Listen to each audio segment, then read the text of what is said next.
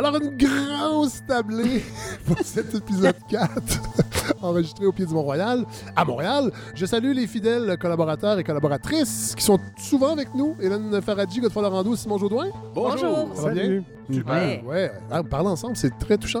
Euh, J'accueille deux femmes de théâtre cette semaine, Julie Vincent et Dominique Parenteau-Lebeuf, qui viennent nous parler de la pièce Valparaiso. Bonjour. Bonjour. Bonjour. Merci d'être là. C'est une joie. Ben, ça a l'air. Nous avons la- on est- on- je suis taquin un peu aujourd'hui, je le sens, vous allez voir. Là. Je suis un peu taquin, je pense que c'est la température. Euh, nous avons la chance d'avoir le, docu- le documentariste Alexandre Chartrand qui revient tout juste de Barcelone et qui pourra nous faire le point sur toute cette scabreuse histoire euh, d'indépendantistes catalans emprisonnés. Bonjour Alexandre. Salut. Merci d'être Vous étiez là. En fait, vous êtes revenu Lundi. lundi. Voilà. Et il y a Paul Journet qui viendra nous rejoindre en fin d'épisode. Il est quelque part dans les rues de Montréal en vélo. Alors, euh, il devrait arriver éventuellement. Alors voilà, on est prêt pour ce quatrième épisode de la balado de Fred Savard.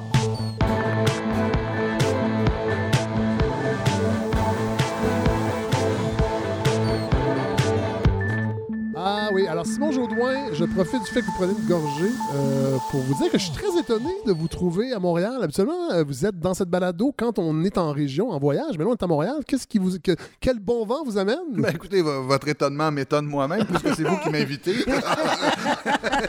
ben, euh, oui, je crois qu'on nous n'allions pas faire de déplacement en région ce mois-ci. On essaie d'en faire un ça, par oui. mois. Oui, c'est ça. On, on est en train de les organiser. Puis là, je trouvais ça plate de pas vous avoir. euh, Ben oui, j'y prends toujours grand plaisir. Ben oui. Vous pouvez m'inviter quand vous voulez. Oui, mais Mais ce qui est le justement, fun, c'est que vous sentez le gaz quand même. un peu de gaz et de garnotte, un parfum régional. euh, des- et, euh, mais euh, oui, ben, écoutez, à Montréal, c'est ça qui est le pire. Hein, côté- il, y a, il y a rendu plus de garnotte même dans Oui. Villeray que, que, que partout ailleurs Oui, au Québec, je vous dirais. oui. Mais oui, je suis content d'être là, tout à fait.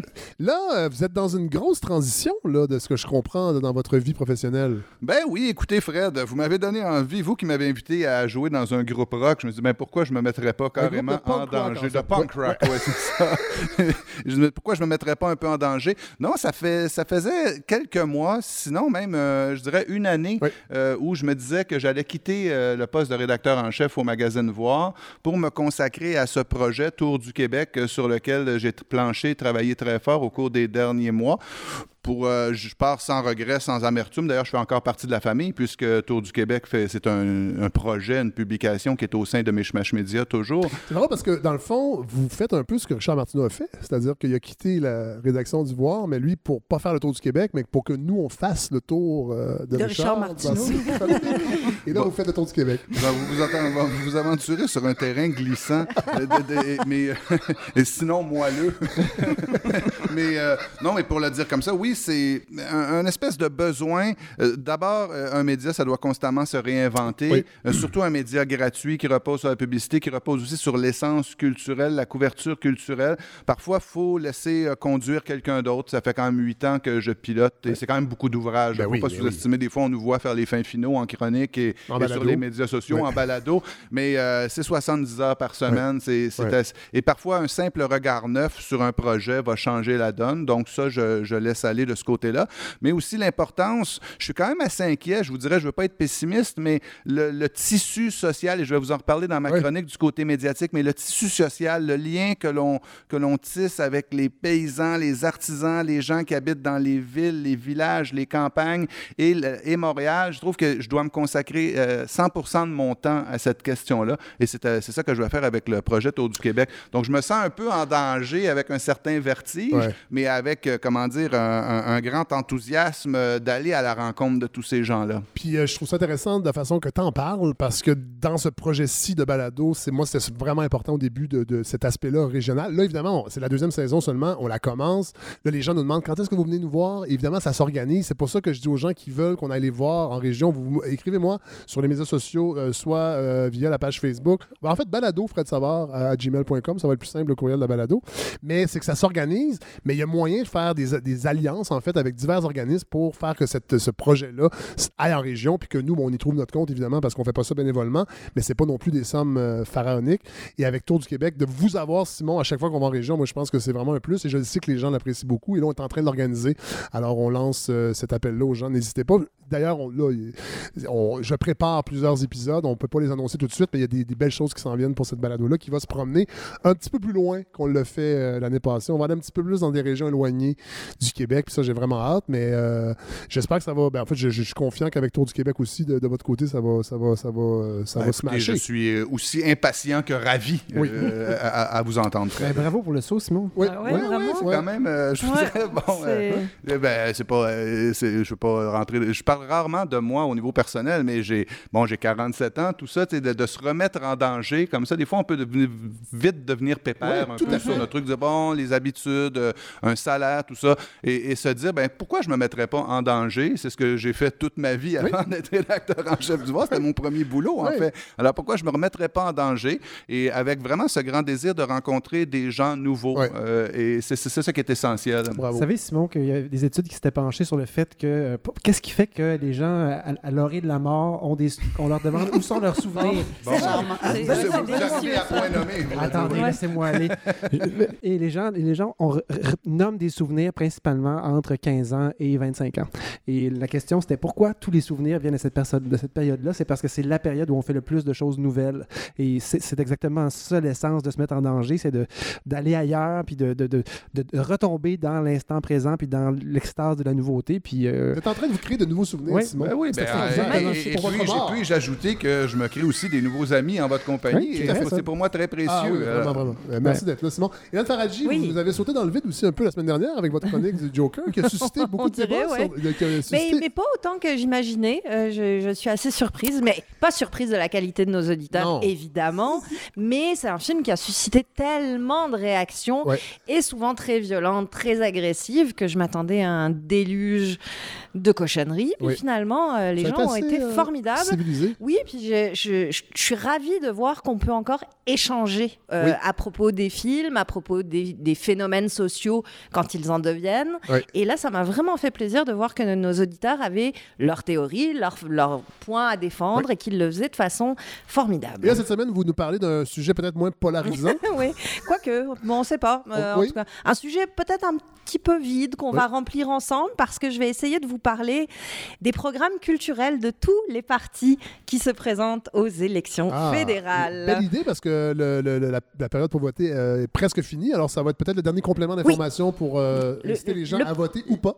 Petite chose en plus. C'est La vrai, petite chose en petite, hein. Oui. On va- vraiment petite. Mais merci, Hélène. Lorando, vous avez passé une belle semaine? très belle semaine. Qu'est-ce que vous avez fait? Ouf, j'ai fait, entre autres, mon fait saillant, c'est que j'ai fait du vélo dans cette pluie dégueulasse Ah aujourd'hui. vous avez osé Euh, faire du vélo. À la recherche de nouveautés puis d'expériences excitantes. je, me, créais des nouveaux souvenirs et finalement, c'est pas un bon souvenir. Sinon, cette semaine, votre, euh, l'objet de votre chronique, euh, Sarah? Ah, ben écoutez, Fred, vous rappelez-vous à l'époque euh, d'une autre émission, euh, vous me disiez que vous croisiez des gens dans la rue en train de rire. Oui. Et les gens vous disaient Ah, je suis en train de t'écouter. Ça Ben, je vis un peu la fois. même chose. Ah oui? je croise des gens qui prennent des notes et saignent des yeux. Oui. Et je me dis Ah, ils sont en train d'écouter ma chronique la Oui, semaine passée. très dense. Elle était très dense. Oui, mais j'ai eu beaucoup de plaisir à la Oui. faire. Et là, cette semaine, ça va être un peu moins dense. Je vais tout, simple- tout simplement parler du lithium.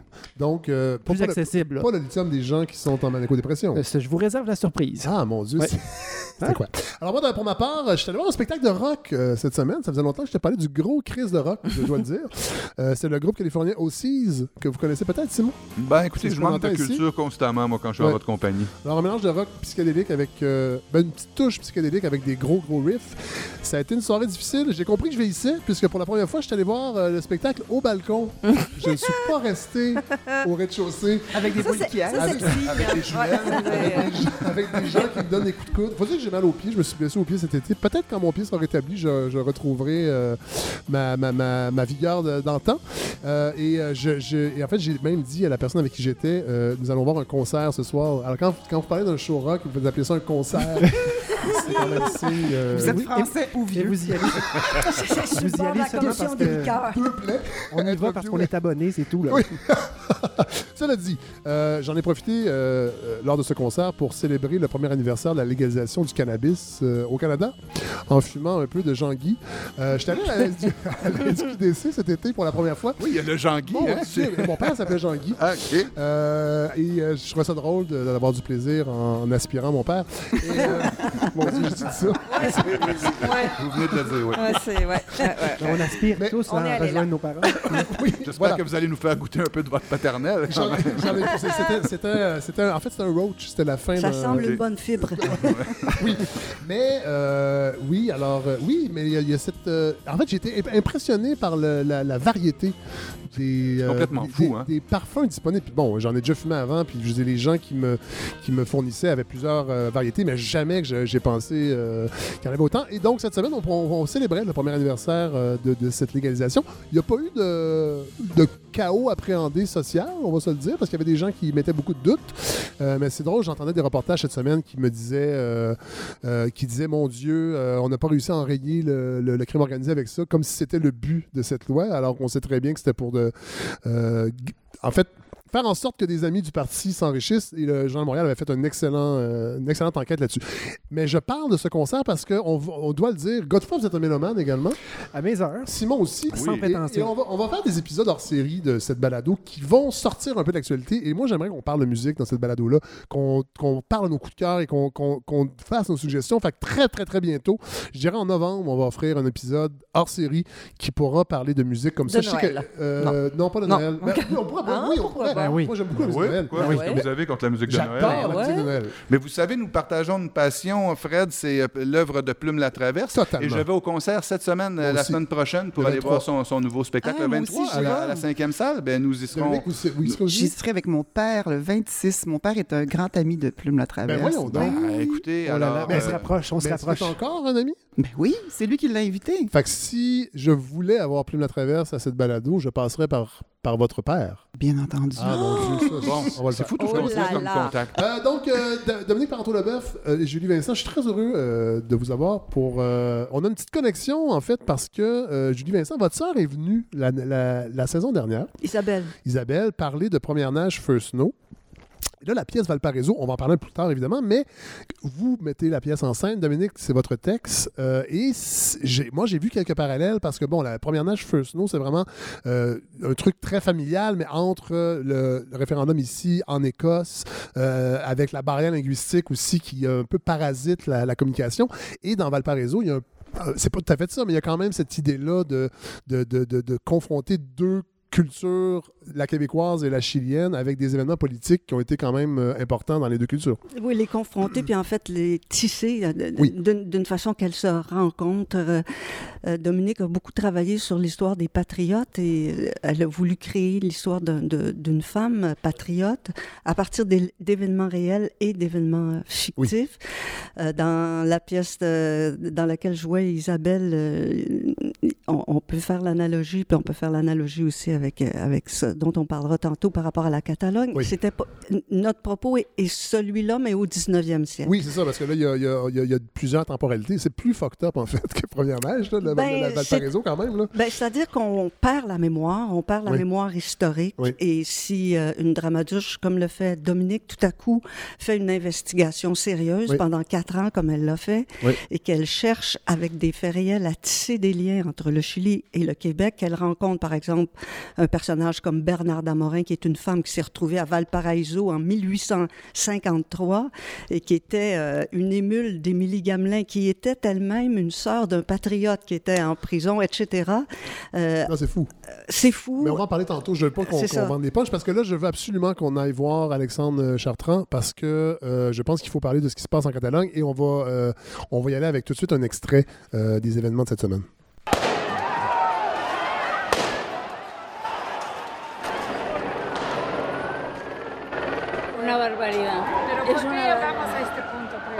Porque no quieren hablar, no hay manera de que dialoguen. Y sin diálogo no puede haber nada. Y el problema es este, es la falta de diálogo.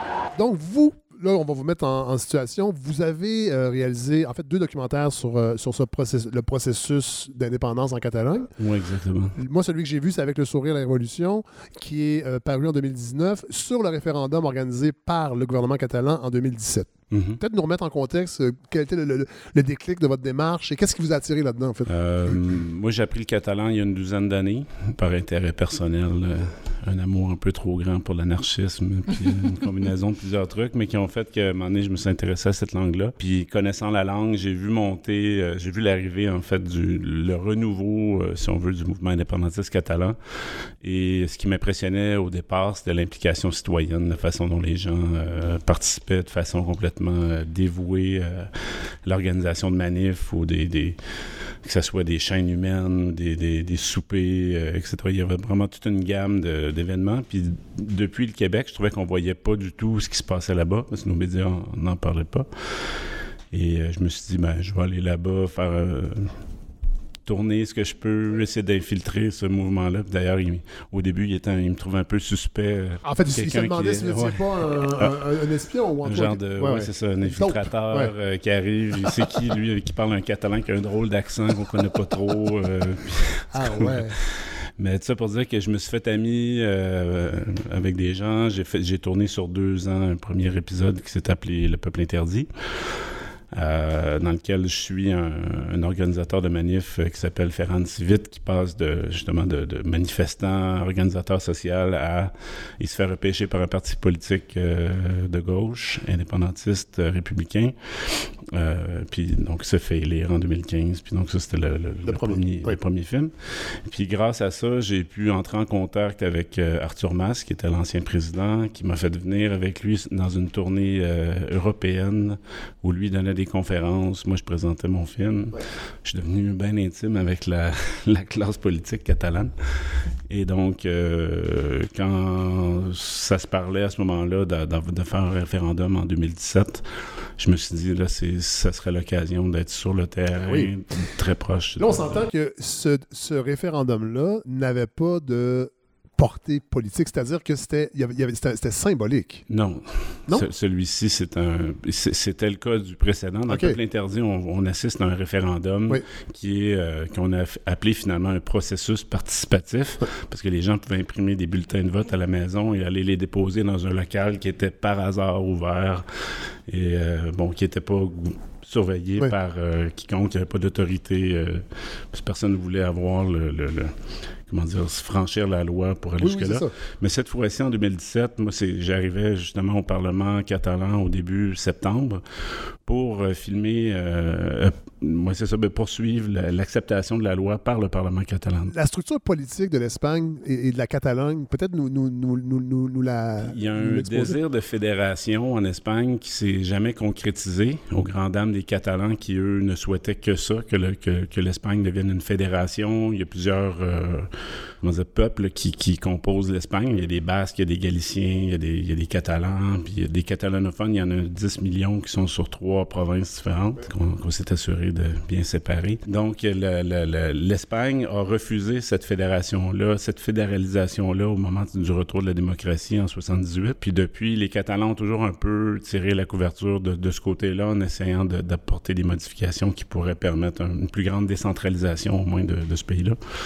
Puis ça a toujours été refusé. euh, Mais le référendum organisé en 2017 par le gouvernement catalan, le gouvernement espagnol, l'a toujours refusé. c'est ça, à Madrid, ne, ne- ne- ne le validait pas comme étant quelque chose qui, a- qui aurait des répercussions politiques. Si Ben, c'est qu'après plusieurs années de tentatives d'avoir un dialogue, j'en- j'entendais justement dans l'extrait qui, qui jouait, je sais pas si Vous êtes le seul, vous l'avez vous l'avez compris, c'était en espagnol, ceci dit, c'était pas en catalan, c'était en espagnol ouais. qui parlait, mais euh, il y a une des dames qui disait on, euh, on- demande juste un dialogue, on veut juste dialoguer, puis il n'y a aucune réception, puis c'est vrai que ça, doit faire, euh, je sais pas moi, 10 ans qu'il y a des demandes de dialogue, puis la, réponse de Madrid, c'est qu'on ne peut pas parler de ça. Il n'y a, a même pas de la, possibilité d'engager une discussion sur l'autodétermination. C'est point barre, c'est fini. euh, pas de raison de se, de se rencontrer. C'est Madrid qui a le gros bout du bâton, puis c'est tout. C'est comme ça. Bon, alors là, le, gouver- le- le référendum s'organise. Là, il y a eu quand même un bon délai, mais là, cette semaine, les condamnations sont tombées. L'ancien vice-président régional catalan, Oriol Junqueras, c'est sûr que je prononce pas bien, Non, c'est bien. a eu 13 ans, euh, peine de prison de 13 ans. L'ancienne présidente du Parlement catalan, Carme Forcadell, 11 ans et demi. Les dirigeants des associations indépendantistes ANC, Omnium Cultural, Jordi Sanchez et Jordi Cuchart. 9 ans de prison, et cinq anciens ministres euh, qui ont, été, qui ont reçu en 10 ans et demi et 12 ans. Vous qui avez suivi le procès, comment vous réagissez? Est-ce que c'est une surprise? On, on a l'impression, en fait, on n'a pas l'impression, c'est que c'est des peines extrêmement sévères. Oui, c'est scandaleux, en fait, parce que moi, je, suis- je suis ami un, un peu avec euh, Jordi Cuchart, qui est Oui. en- qui est- que j'ai côtoyé euh, pendant les événements euh, en 2017. Puis c'est un, homme de notre âge, si Oui. on veut, 45 ans, Oui. quelque chose comme ça. Euh, c'est un activiste social qui s'est impliqué dans, dans le mouvement Omnium Cultural. C'est un peu l'équivalent de la Société Saint-Jean-Baptiste. On veut Ok. défendre la langue catalane. Euh, Ils organisent des... Ils ont une revue, des trucs comme ça. C'est c'est très culturel. Puis, mais ils ont décidé de prendre position dans ce débat-là et de soutenir le, le- le droit de vote des Catalans. Puis donc, ont demandé massivement, euh, puis se sont servis de toutes les réseaux catalans, c'est- vraiment ce qui fait la force des Catalans. C'est leur, leur capacité de se mettre en réseau, puis de s'associer, créer des associations, puis tout ça. Et Omnium Cultural avait quand même un- une bonne base de, de- de- comment dire, de, de membres. Oui. hein, euh, qui, qui faisait qu'ils réussissaient vraiment par leur publication puis par leur revue à aller rejoindre vraiment une, une grande quantité de, de personnes. Euh, puis je pense que ce qu'on reprochait à, à Cuchart, qui fait, lui, faisait des appels répétés à sortir dans la rue pour aller demander le droit de vote pacifiquement, Oui. euh, de façon non violente. C'est répété. Moi, je l'ai suivi, comme, comme je disais, pendant au, au moins un mois, peut-être un mois et demi, à le filmer, qui faisait... Puis je veux dire, il n'a jamais décollé du discours de- du, du pacifisme. Puis Oui. encore, il est en prison. Puis quand il prend... Quand on entend les entrevues avec lui, euh, il garde le sourire, il est toujours très positif. euh, puis lui, la, la- la violence, c'est c'est un gros nom. Mais- Puis mais bref, tout ça pour dire qu'il est accusé, il a, il a été reconnu coupable. Il va faire 9 ans de prison pour avoir incité les gens à sortir dans la rue pour manifester Ouais. leur désir de voter. Dans euh, votre documentaire, d'ailleurs, c'est pas pour rien que c'est c'est dans le titre avec le sourire, c'est-à-dire que c'est ce qui frappe. Bon, évidemment, vous avez un parti pris euh, éditorial dans la façon de tourner, puis ça, c'est correct. C'est, je pense que le documentaire, on peut se le permettre. Euh, mais c'est frappant comment tout ça se passe de façon pacifique. C'est un. C'est pas un party, mais presque. Il y, a, il y a- il y a- il y a quelque chose de jouissif, en fait, de, de, d'une jouissance collective, Ouais. de s'organiser et jusqu'à temps que le, le vote arrive. Bon, et là, après ça, ça commence à barder. Là, la police euh, sort, sort, le- sort les, sort les dents. La police aimerait tellement que, la, que les Catalans deviennent violents Oui. que c'est comme un désir profond là, qui justifierait l'intervention euh, musclée en. Catalogne. Ouais. Euh, c'est ce qui me fait douter vraiment beaucoup de, de- des événements qui se déroulent cette semaine. Euh, Parce que là, il y a- eu- une certaine violence quand même. puis moi, j'ai, parce que j'ai quand même beaucoup de contacts là-bas, puis des gens qui étaient présents pendant les manifs, puis les attaques policières, puis tout ça. Puis j'ai eu souvent ce commentaire-là de dire ceux qui ont mis le feu aux là, ceux qui ont commencé l'affaire, on sait pas c'est qui. C'est des mondes qui sont arrivés, ils étaient, ils étaient cagoulés, ils sont mis à lancer des trucs sur les policiers. Les policiers ont chargé. Mais là, on est à un point où est-ce que, effectivement, les, les manifestants ont répliqué cette fois-ci parce que là, ils en ont assez. Oui, oui. Là, ça va faire là, le, le temps de l'autre jour. parce puis que de- de- ça, fait que la réaction violente des manifestants est expliquée par un, un ras-le-bol, mais le, Elle a été accélérée. Elle a été accélérée, Mais le probablement. c'est- fréquemment... euh, tu sais, il y a des, des autos qui sont incendiées. Ça, euh, moi, je peux pas croire que c'est les Catalans qui mettent le... le- le- ben, je pense que c'est une pratique qui est vieille des services policiers. Rappelons-nous 2000 2012, euh, Ben le, oui, le- le étudiant où il y avait des, des cas flagrants de gens soudainement qui apparaissaient à 10h moins 5 avant les nouvelles de 10h pour mettre le bordel. Puis là, après ça, la police devait charger. Bon, on n'a pas de preuves, alors on, on suppute. Hein, euh, faut faire confiance. C'est euh. c'est vraiment dans la tradition. euh, moi, vous voyez, les, les premières fois où j'arrivais dans les manifs Ouais. catalanes euh, en 2014, justement, les gens étaient très euh, suspicieux de- à mon égard en disant c'est qui lui, comment Ouais. ça se fait qu'il parle si bien la langue, pourquoi il connaît les noms des gens? euh, Ah, ben, ça- euh, juste un instant, Simon, vous avez- Non, mais je me disais, puisqu'il y avait cette suspicion envers vous, lorsque vous dites que vous êtes québécois et que vous vous présentez, que vous ça racontez. lève les suspicions presque automatiquement. C'est des liens, oui.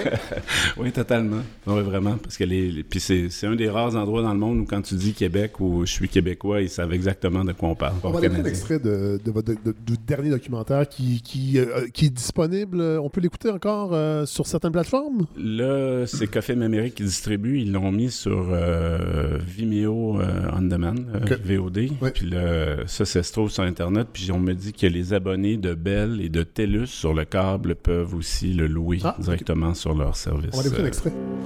Mirin, eh, no suspendran la democràcia. No suspendran la democràcia a Catalunya. Ils se sont révoltés contre l'idée de dire non, on ne peut pas voter, c'est un délit. Oui. Et les Catalans disent Ah bon? Et si on sort tous dans la rue?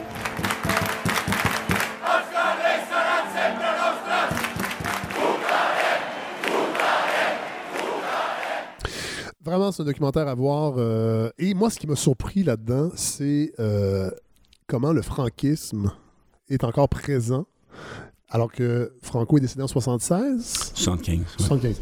Euh, et, et, et- et- et vous avez des témoignages de gens, bon, un petit peu plus vieux, mais qui se disent écoutez, c'est encore les mêmes personnes, des vieux politiciens en Espagne, à Madrid, qui sont.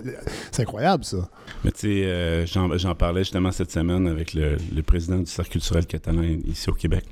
Puis il me disait, tu sais, le vendredi, euh, le tribunal franquiste a fermé, puis le lundi matin, euh, le tribunal espagnol a ouvert. Ouais. C'était les mêmes, les mêmes gens. juges qui étaient là. là. Ouais, pas- ouais. Il n'y a rien qui a changé. Puis particulièrement dans la tradition judiciaire espagnole, euh, les relents de franquisme sont, sont très fréquents. Là, où est-ce que la, la, la décision, par exemple, récemment du, du gouvernement de Pedro Sanchez de- de- d'exhumer euh, F- Franco de son mus- mausolée, euh, qui est un lieu de, de pèlerinage fasciste depuis des années. Euh, là, le, le gouvernement de gauche a décidé de l'en- de l'enlever de là, mais la première réaction des tribunaux, ça a été d'annuler cette décision-là. Ah ouais. ils, sont, ils sont allés contre. hein.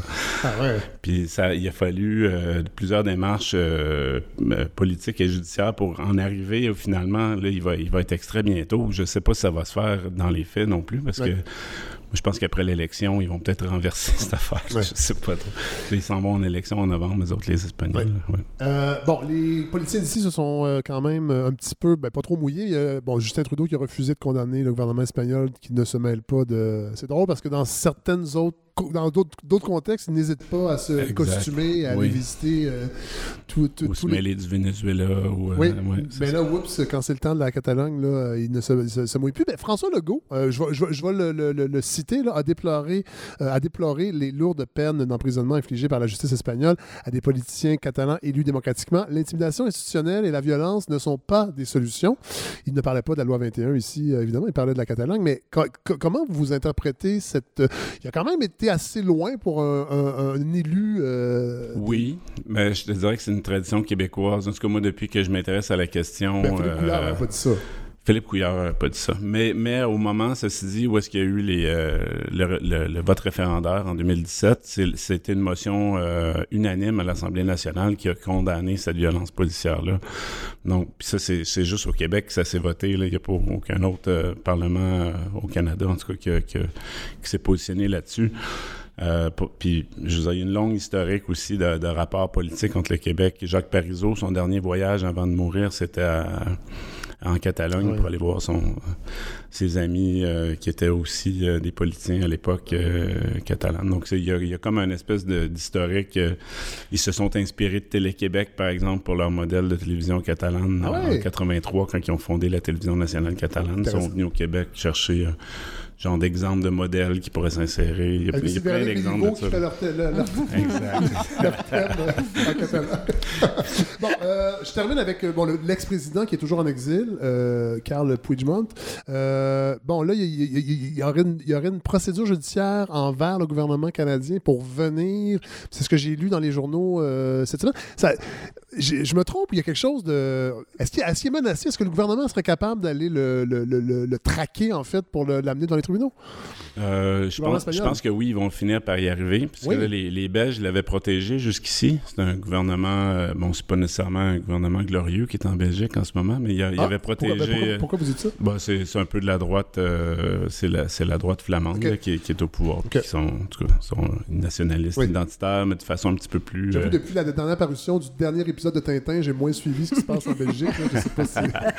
Bref, mais ça pour dire que ça, ça va un peu de soi que les, les gens de la Flandre euh, supportent euh, les Catalans parce Ah oui. qu'eux aussi ont des, des- des Des revendications euh, Indépendantiste. indépendantistes. Puis bref, mais jusqu'ici, on réussit à le, pro- à- le protéger parce qu'il disait il était, il était passible de rébellion. Oui. Le crime de rébellion, ça, ça implique de la violence, ce qu'il n'y a pas eu. Oui. Dans, le- dans- dans les événements Dans pour lesquels il est accusé. ouais. Puis donc là, ils ont, ils ont réussi à condamner les, tous ceux qui ont été condamnés cette semaine. là. le crime de rébellion n'apparaît nulle part dans les condamnations. Ouais, c'est- juste, c'est sédition. C'est inciter les gens à, la- à se rebeller contre l'État. Donc, un- puis ça, ça implique pas nécessairement une violence, euh, tout ça. Puis donc, sur, ce, sur ce- cette base-là, ils ont réussi à obtenir des, des 9 ans puis des 13 ans Oui, de prison. Pour moi, sédition, c'est faire de la politique. Là, je veux dire, Ben, tout à fait. de- tu peux D'inciter les gens faire des choses. Voilà. Ça. tu peux t'opposer à, un- à un gouvernement, à un moment donné, Oui. ça s'appelle la démocratie, là, quelque Oui. part. Là. Vous avez l'impression qu'ils vont réussir à le. Moi, je pense que oui, parce qu'avec le crime de sédition, euh, les, les- comment dire, les chefs sont pas totalement loufoques. là. Tandis qu'avec les rébellions, il y a la même chose. Il y en a une, Clara Ponsati, qui, qui s'est réfugiée en Écosse. Puis euh, pareil, le gouvernement écossais a refusé son extradition en disant ces, ces chefs d'accusation-là sont ridicules, on les reconnaît pas. Puis Puis on- évidemment, on- c'est une patate chaude pour tous les pays européens parce qu'avec ce qui se passe en, en- en Grande-Bretagne avec le Brexit, Brexit, on ne ouais. peut pas donner du carburant à, à- à l'éclatement du concept de l'Europe. ce qui me fascine, c'est que les Catalans sont super pro-européens. C'est, c'est- ils embrassent le- l'Europe, euh, le, le concept de l'euro, Ouais. tout ça, sont vraiment farouchement en faveur de l'Union européenne. C'est juste qu'ils veulent avoir une reconnaissance pour leur langue, euh, le droit d'exister, Ouais. avoir... euh, prélever leurs impôts, euh, des, des affaires assez Tout de base. très légitime. Tout à fait. Écoutez, merci, euh, merci beaucoup, Alexandre Chatran, d'être venu nous parler euh, de ce qui se passe. Vous, vous débarquez en plus de, de- de la Catalogne. Alors, c'était c'était- c'était- c'est vraiment super intéressant. Puis, je voulais que, les, vous, je voulais que vous veniez pour que les gens aient le goût d'aller euh, d'aller voir le- le- les deux documentaires. Le premier, moi, je ne l'ai pas vu.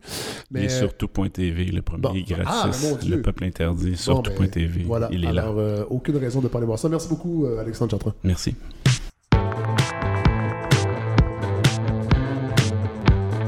Alors, on va rester dans la culture et la politique. Hélène Faradji, vous allez nous, euh, nous démontrer euh, si on parle de culture canadienne. Ouais, bah en fait, On va se demander si ça existe. Premièrement, on faisait des blagues tantôt en répétition avec Simon. euh, Moi, Ça- je vais rien vous démontrer du tout. Je suis allée voir dans les, dans les programmes des Oui. différents partis parce que, évidemment, je vous apprends rien. Lundi prochain, on va voter. ouais, pour et ceux qui iront. pour ceux qui iront, ben, on va espérer que la plupart y aillent.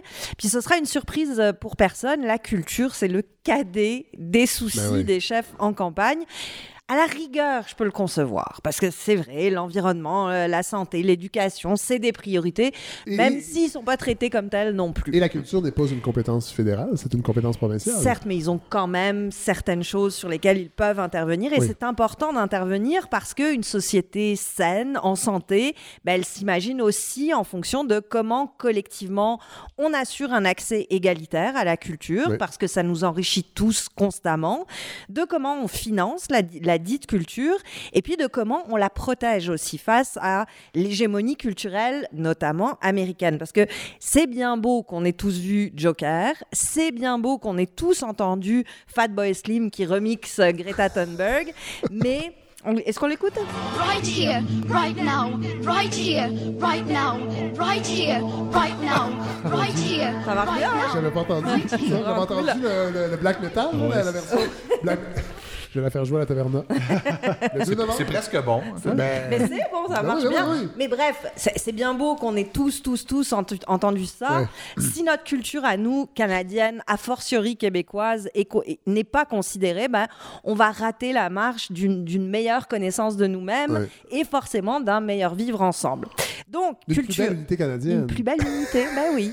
Euh, la culture, c'est donc pas une priorité, mais comme moi, j'ai le sens du devoir civique chevillé au corps, comme les candidats ont celui du partage réfléchi sur Facebook, j'ai décidé d'éplucher pour vous les fameuses sections art et culture des programmes ou plateformes Oui. des six différents partis.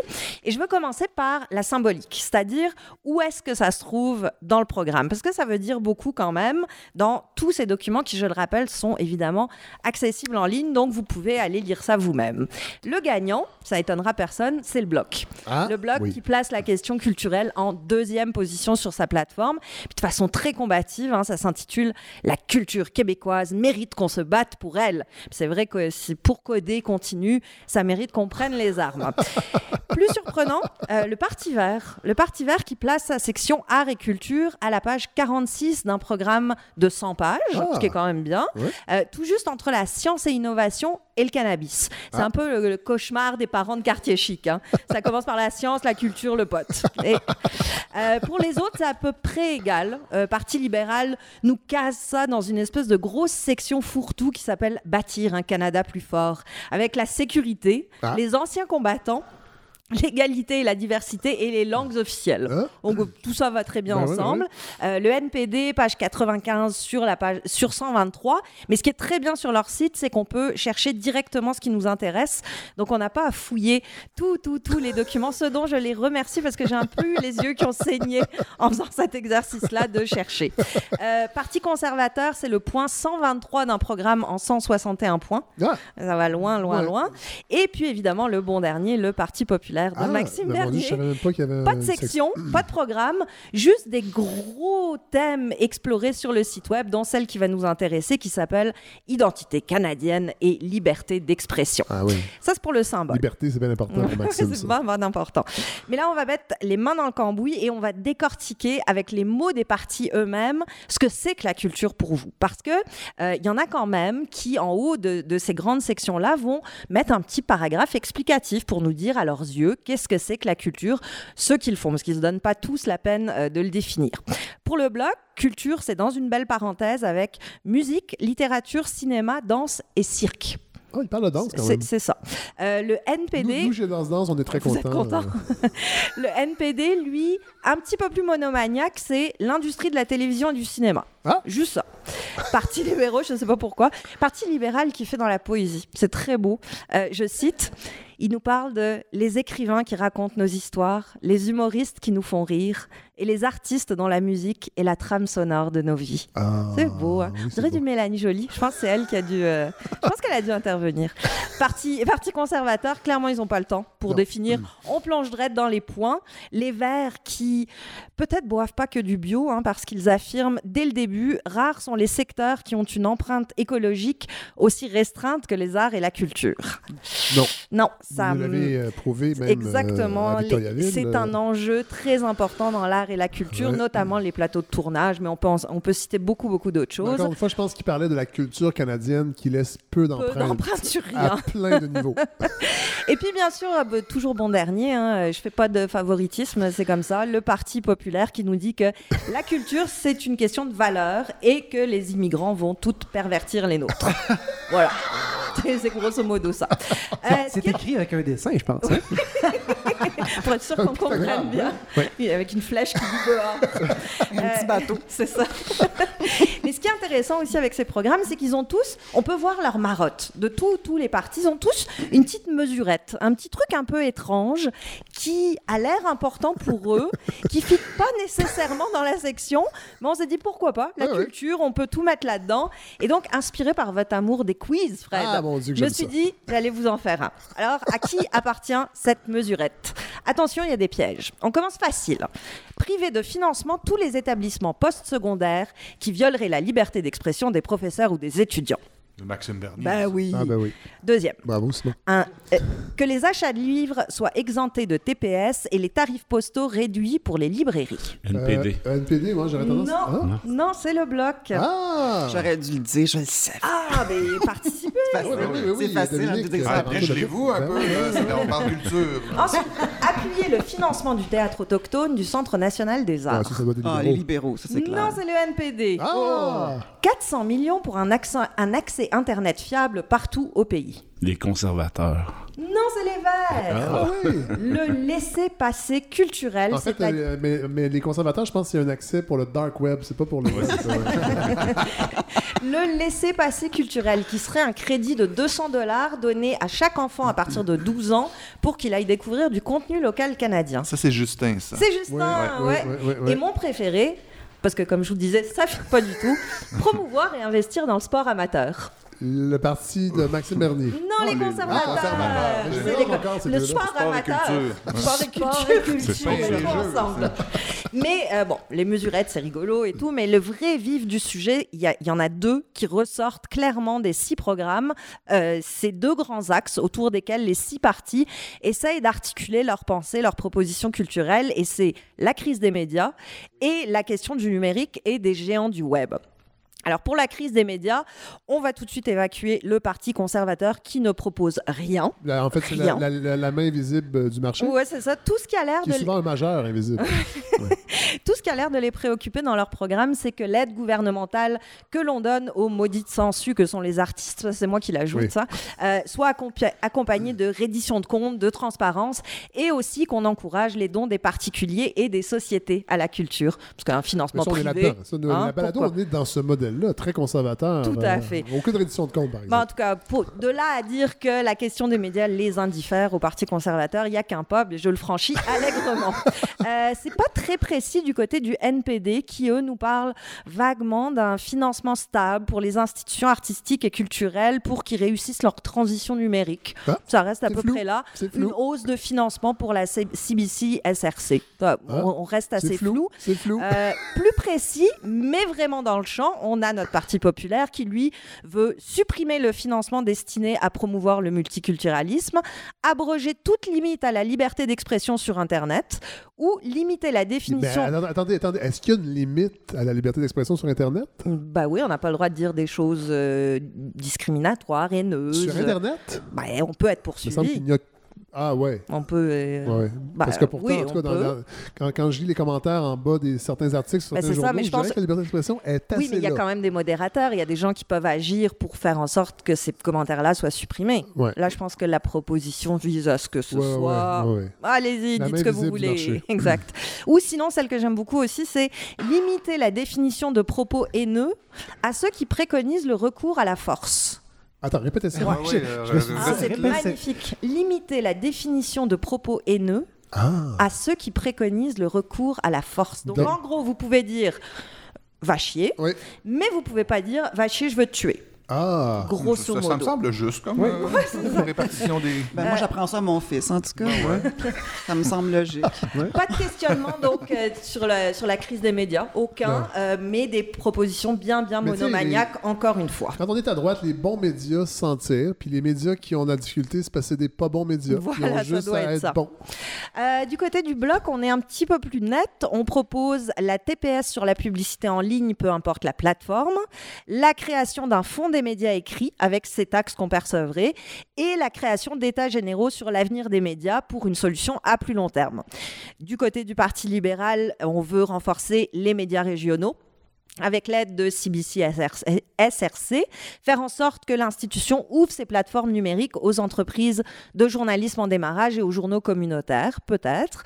Et du côté des Verts, on s'intéresse à Mais C'est permettre... drôle parce que de- sur, sur le plan de la SRC, en fait, le Radio-Canada, on a souvent critiqué l'inverse, c'est-à-dire qu'ils avaient des antennes et des journalistes ça, mais là, partout je en pense région, on- et ils ont tout rapatrié ou, ou- ou presque euh, à Montréal, en tout cas les grands centres. Peut-être que là, on, on voudrait en tout cas ouais. ramener un petit peu plus ça. Et du côté des Verts, donc, permettre la séparation des conglomérats médiatiques, euh, faire en sorte que les publicités gouvernementales soient faites uniquement dans les, publici- les publications canadiennes, augmenter le financement euh, de la CBC SRC. Donc, en gros, on voit que la crise des médias, ça préoccupe, mais ça reste un questionnement pour plus tard, pour dans quelques années, qu'on va pouvoir régler ou oublier, faudra voir, parce que, pour être bien honnête, à avoir tout lu, on n'est pas du tout en mode solution euh, sur le sujet.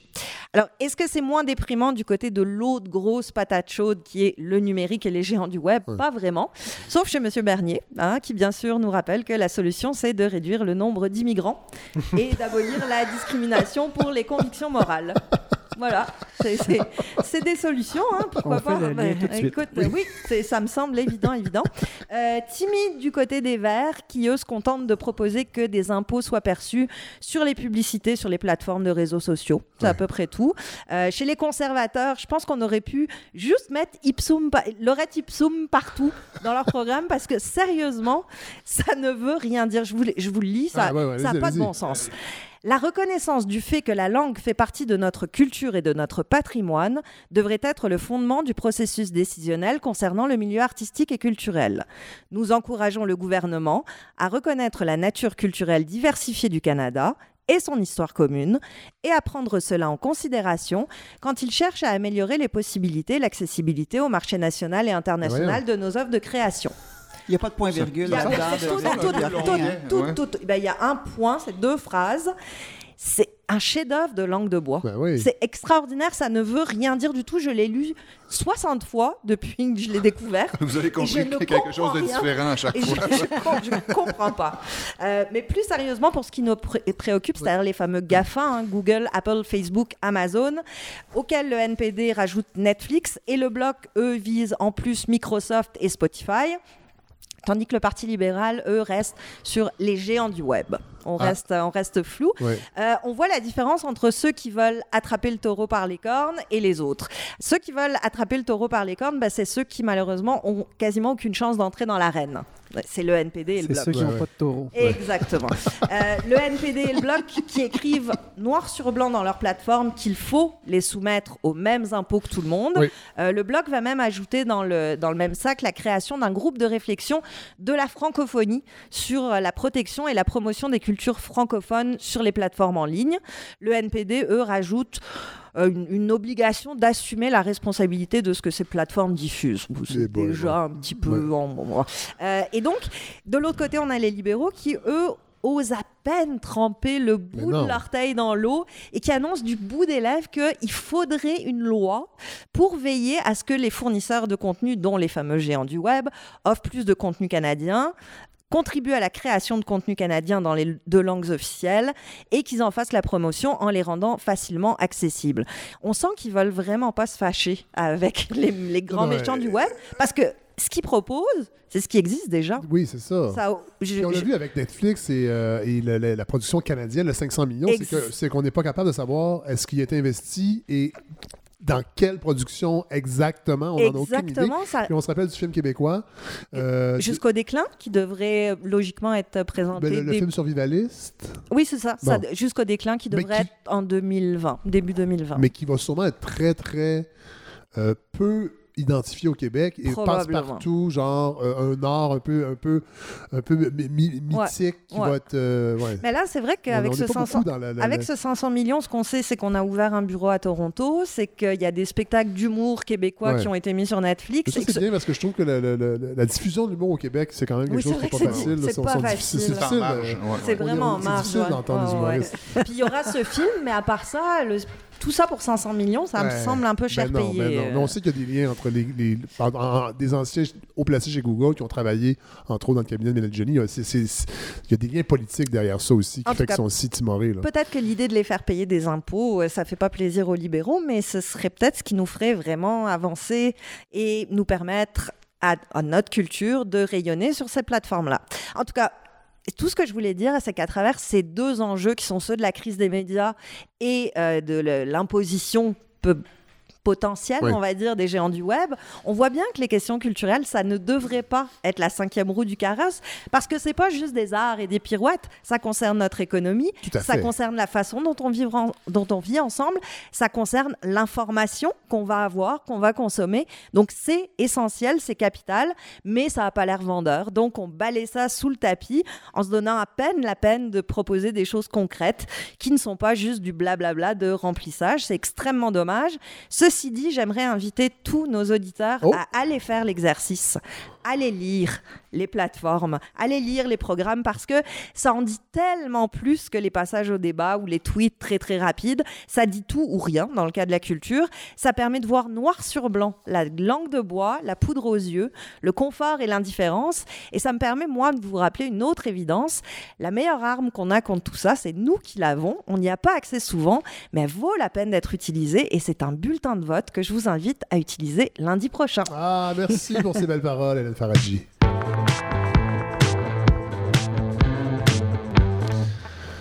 J'ai pas eu le temps de lire le livre de Francis Dupudéry sur euh, l'abstentionnisme, mais euh, il n'y aura pas de position officielle, je la- je l'annonce. La balado Fred Savard n'aura pas de position officielle éditoriale sur qui euh, on devrait appuyer euh, le 21. Et j'invite les gens qui, euh, comme moi, n'ont peut-être pas une grande inspiration autour euh, des candidats de rester à la maison euh, le 21.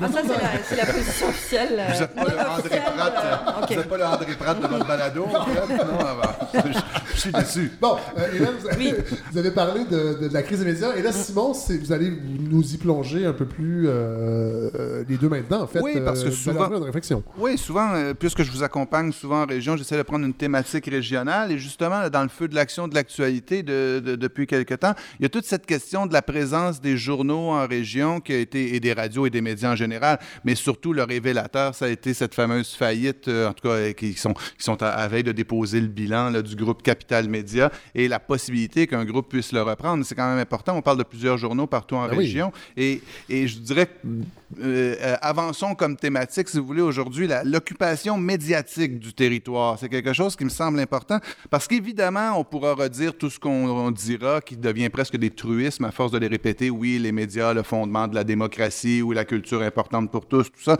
Mais il me semble qu'il y a quand même quelque chose qui est fondamental qu'on rate un peu lorsqu'on regarde passer ce train-là. Je m'en suis rendu, c'est quelque chose à laquelle j'avais déjà réfléchi, mais plus spécifiquement, lors de la commission sur l'avenir des médias que- qui a eu lieu euh, il y a quelques semaines, là, à la commission parlementaire, il y a eu un témoignage qui a un peu passé sous le radar, mais qui était fort intéressant. C'était les deux sœurs Vachon de MPV Média. MPV Média, c'est une entreprise familiale qui fait de la régie publicitaire, de la représentation publicitaire pour des dizaines de radios au Québec. Donc, c'est eux qui sont chargés d'a- d'aller approcher les agences, les clients et de faire la redistribution euh, de placements médias dans les radios. Et elle disait, c'est quand même assez hallucinant qu'elle visait spécifiquement le, le- le gouvernement, que toutes ces campagnes médiatiques, les budgets médias, lorsqu'ils sont distribués à travers les médias, lorsqu'on arrive en région, on dit souvent qu'on n'a plus d'argent. Alors, on vise les grands marchés comme Montréal, comme Québec, mais pas les petites stations locales un peu partout. Ce qui cause un problème fondamental parce que souvent, euh, on va vouloir faire des, comment dire, des, des- des publicités sur les algues bleues ou des choses comme ça, ou les dangers sur la route qui concernent spécifiquement ces gens-là. Ben oui, les régions.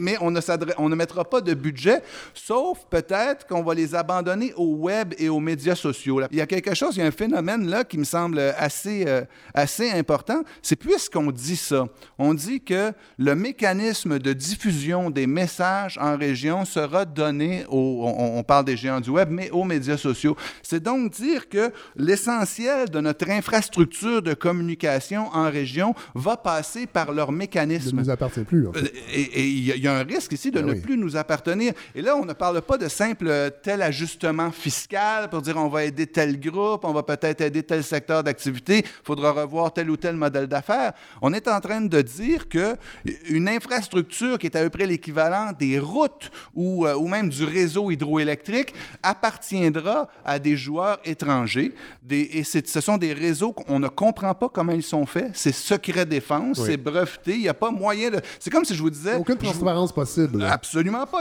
Et, et- et même si on se fâchait pour le savoir, Ouais. on n'aurait pas le droit, Ouais, vous comprenez? Ouais. C'est comme si je vous disais, parfait, on va vous installer des barrages hydroélectriques, des lignes hydroélectriques, mais on vous dira absolument pas comment le courant électrique euh, fonctionne. Ou on vous fait des routes, mais on vous, on vous dit pas comment on les fabrique. Roulez dessus, on, on vous dit ça va. Euh, Et, et le problème me semble fondamental de ce côté. Oui, il y a toutes, toutes les questions qu'il faudra se poser. Euh, comment dire, les médias, c'est quelque chose qui est en mutation. La culture aussi, ça change toujours, ça évolue toujours. Les modèles sont à redéfinir. Mais ici, ce qui est très, très dangereux, ce qui, ce qui, m'apparaît fondamental, c'est vraiment ça. L'idée que le tissu social qui se tisse par ces communications-là puisse être, comment dire, raccommodé par des fils qui ne nous appartiennent pas. Et ça, c'est dangereux. C'est comme si on disait, grosso modo, que la place publique, c'est une idée que j'ai reprise à quelques reprises, mais c'est important de le redire, que la place publique deviendrait au fond une place privée. Parce que c'est ça que font ces géants-là.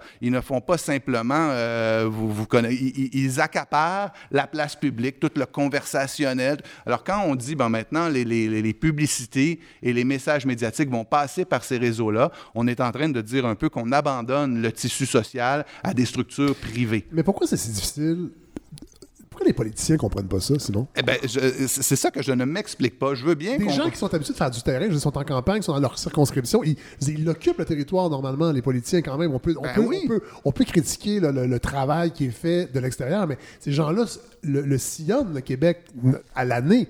Comment Tout ils à comprennent- fait. Pourquoi ils comprennent pas ça? Je, je- je ne me l'explique pas. Euh, Je me- je- en fait, je ne peux même pas croire qu'ils ne le comprennent pas, mais j'ai l'impression qu'ils ne prennent pas le taureau par les cornes. Et euh, peut-être que nous sommes dans, dans une situation un peu comme avant la nationalisation de l'électricité. Vous comprenez, il y, a- il y avait plusieurs joueurs qu'il il aurait fallu reconnecter ensemble. Bon, il y en avait qui avaient tel ampérage, tel type de courant électrique. ouais. Et quand même, il y a un politicien qui a pris un tableau noir, une craie, il s'appelait René Lévesque, il a dit, je vais vous expliquer ce qui va se passer. On va même s'endetter, on va aller emprunter sur les marchés et on va nationaliser le courant électrique. Je ne sais pas s'il faut nationaliser les médias sociaux, je ne crois pas que la chose soit possible, mais simplement qu'on prenne, comment dire, la- la- le, le taureau de la pédagogie par les cornes Ouais. et qu'on nous l'explique, d'autant plus que sur ce que je vous dis, c'est là que le problème est fondamentalement social et Oui, politique. ça. c'est pas simplement un truc que, ah ben, euh, il y a tel groupe, il y a telle compagnie Comment qui la, en- comment la nouvelle va être apportée? Ouais, non, c'est beaucoup plus pas fondamental c'est ça, c'est pas la, où, où tel ou tel groupe est en difficulté, comment on pourrait l'aider, Ouais. pourrions-nous créer telle ou telle subvention? Ça, c'est des questions qui vont toujours se poser peu Ouais. euh, au gré des contextes. Ici, on est vraiment dans le B à bas de la place publique, Ouais. de l'agora, de Ouais. la chose sociale, que les quand les politiciens, je trouve, badinent un peu en l'abandonnant. Toujours est-il que, bon, là, là, c'est mon, c'était mon point pessimiste, Oui. si vous voulez. Toujours est-il qu'il y a des gens qui se réveillent. Et justement, revenons au groupe Capital Média. C'est assez intéressant ce qui se passe parce qu'on a appris la faillite. C'était le 19 août qu'on a appris qu'il y avait la faillite. Et les groupes intéressés Rappelons aux gens, euh, Capital Media, c'est une ben, partie d'anciens journaux qui, appa- qui- appartenaient à appartenaient Power à Corporation. GESCA, Power Ouais. Corporation, euh, qui ont été repris par euh, M. Cochon, Oui. l'ancien ministre libéral. Il y a des gens ont, ont- voulu faire euh, diverses théories là-dessus. Nonobstant ces théories-là de jeux politiques et de jeux d'affaires, il en demeure pas moins que c'est des vrais journalistes dans des vrais journaux, dans des vrais médias qui travaillent pour vrai. Alors, laissons aller les, les joutes de théories du complot qui sont en altitude et revenons au B.A.B.A. du travail. Donc, ces gens-là, on parle du, so- du journal Le Soleil à Québec, Le Droit, Le Nouvelliste, La Tribune à Sherbrooke, La Voix de l'Est, Le Quotidien au Saguenay, tous des médias qui sont importants. Souvent, ce sont les seuls journaux quotidiens de ces régions-là. Ben oui. Et, et- et c'est- c'est c'est- c'est fondamental. là. Tout à fait. Alors, si on laisse aller ça, on laisse justement ce rapport quotidien et on abandonne justement aux géants du web qui font de la publicité, Oui. qui seront, eux, appelés à passer les messages parce qu'ils sont à peu près les seuls à pouvoir rejoindre tout le monde si ce ne sont pas ces journaux-là. Donc, Mais Simon, si je peux me permettre de Oui. vous interrompre parce Oui, que ça me chiffre Ah, depuis allez-y, depuis Dominique. tantôt. Faut euh, faut pas vous gêner. euh, c'est parce que moi, je trouve que c'est symptomatique aussi d'une immense fracture, pour ne pas dire d'une faille euh, totale qui existe maintenant entre Montréal et les régions du Québec. Je trouve que c'est symptomatique de ça. C'est comme si, en fait, pour répondre à ta question, je trouve que les politiciens, en fait, ils s'en foutent. Ils s'en foutent pas qu'une fois par quatre ans, parce que là, tout à coup, ils, ils doivent aller en région et ils doivent euh, prendre le pouls de la population. Mais autrement, c'est Montréal qui les intéresse. C'est la couronne nord, c'est la couronne sud. C'est là où le, le cœur de, de- du Québec euh, populeux bat. Le reste du temps, on dirait qu'ils s'en, ils, ils s'en- ils s'en foutent. Montréal et éventuellement Québec, Et- quand et même, Québec, où, oui. où- où Donc- la discussion médiatique est souvent même entre ces deux villes-là. via rail là, jusqu'à Montréal, Québec. Ça nous prend un. TGV. ouais. Mais moi, je le sens comme ça parce que de plus en plus, même quand on parle, j'ai- j'ai j'ai un malaise aussi quand on parle des régions, parce que Montréal aussi est une région. Puis il faudrait commencer à voir Montréal comme une région. Et, euh, et, quelqu'un du lac Saint-Jean pourrait dire en région en parlant de Montréal aussi. Parce que je trouve qu'à un moment donné, c'est- on l'a fait la fracture dans le langage même qu'on utilise pour en parler. Non, non, mais sans aucun doute. Mais, euh, et, et ça- et le problème que, que On va vous arrêter de dire évoquez. la balado, on va en région, on va aller ailleurs. Euh, voilà, Ouais. le, le balado ira sur, Sur le la route. territoire la route, québécois. Mais c'est la, la question que vous posez est profonde. Il faudrait s'y attarder beaucoup. D'ailleurs aussi, pa- parce que la plupart des, des- des grands joueurs de placement médiatique, les agences publicitaires, tous ceux qui font ces décisions-là, sont des gens aussi qui ont leur bureau et qui habitent à Montréal. ce sont des urbains, oui. oui, Comme, voilà. comme on a souvent parlé aussi de la diffusion de la musique en région ou ceux qui, con- qui conçoivent les listes d'écoute pour les stations régionales sont aussi des gens qui sont à Montréal. Donc, le, le désir... Mais ce clivage euh, urbain-rural, si on peut dire, parce que c'est ça, on, le voit aussi en politique. La gauche, la nouvelle gauche, en fait, est très, très, très urbaine. Et on- ce discours-là, qui avant était très englobant pour le, le milieu ouvrier, entre autres, où il y avait des, mineurs en région qui étaient, qui, étaient de gauche, maintenant, ça n'existe plus parce que, ben, de moins en moins, parce que ce- les gens de la, la nouvelle gauche est très, très, très urbaine et ne sort pas beaucoup des grandes villes. Oui, vous remarquez que dans les villes où Québec solidaire est passé, ce sont des villes où il y a aussi des campus universitaires, ou des choses, où, il y a, où il y a ce type de service-là. Toujours dire que je veux revenir donc à ce groupe Capital Média. Non, mais c'est bon. Euh, le, le- le groupe Capital Média qui donc doit présenter des offres au syndic pour être accepté, pour être acheté avant le 25 octobre. Euh, et ça, ça, arrive. Ça, ça arrive euh, tout à- C'est bien le 25 octobre. Je ne veux pas dire une niaiserie. Vendredi la oui, semaine c'est exactement, prochaine, le hein? 25 octobre. Donc, et- il y a tout un mouvement qui s'est mis en place au sein des employés de ces médias-là, de ces journaux-là, pour former une coopérative. Et je vais vous donner l'adresse courriel, parce que la- l'adresse web, parce que je trouve que c'est important, c'est coopmonjournal.com. Donc, leur initiative à eux, c'est que chacun de ces journaux-là va se constituer en coopérative et demande en ce moment au public de contribuer. Aller chercher, ça se transformera éventuellement en un jour en part sociale, des coops de solidarité qui vont être, eux, des, des- en- ces coops de solidarité-là, vont être regroupés dans une coop centrale Ah qui ouais. aura des échanges de services, donc les services d'impression, par Ah, exemple, des c'est services d'administration, tout ça. Oui, mais écoutez, la partie n'est pas gagnée. Ouais. Chacun de ces... euh, pour aller de l'avant, d'abord, il faudra que le syndic accepte l'offre, mais il faudra aussi, eux autres, ils visent de ramasser 500 000 par média en, en termes de dons et de participation. Mais Mais ça, ça, dix fois plus que fois plus l'objectif de cette balado de ici, qui Fred est 50 000 Savard. Je le rappelle, jusqu'au 24 novembre. Mais vous savez, j'en- parle aussi parce que je crois qu'il faut aider pour être aidé aussi un peu dans la vie. Nous sommes tous dans des situations où nous espérons que les gens mettront la main à la pâte Oui. pour nous donner un coup de main. Je pense que ces gens-là, en tout cas, il ne faut certainement pas leur tirer dans le dos On- et dénigrer on ce qu'ils font. J'aimerais euh, éventuellement, euh, on- je conclurai là-dessus tantôt, mais je pense qu'on devrait aller à leur rencontre même. Oui, oui. Mais cette idée, donc, ils vont former un groupe de coopératives pour tenter de sauver leurs médias. La, la partie n'est pas gagnée, ce sera très difficile. Il y aura sans doute des grands sacrifices à faire au terme de, de- de- de travail Ouais. personnel et de conditions d'emploi. Ouais. Mais entre, on dire, la- les, les conditions personnelles et le défi social que ça représente, et là, les nouvelles vont assez bien parce qu'aujourd'hui même, là, quand- le- alors que je parle dans ce, dans ce micro, on, on- on a su... Le 17 octobre. Le 17 octobre, on a su qu'ils avaient accumulé qui- près de 2 millions de dollars jusqu'à maintenant. Wow. Hier, on apprenait que les, jours- les, les employés du Soleil, les employés avaient mis, eux, de leur poche 150 000 dollars. Wow. Et donc, les dons sont bienvenus des corporations, des sociétés, des travailleurs, tout le monde qui voudra les aider. Je pense que c'est important de le faire. Et justement, pas dans l'optique, bon, il y a quelqu'un qui a besoin d'aide, on va leur donner, pas par générosité. C'est pas la guignolée, là. C'est l'idée de sauver un maillage la des social. médias. Ben, la guignolée des médias. Ben, ben, justement, peut-être que la prochaine guignolée, ça portera réellement bien son nom, comme vous le dites.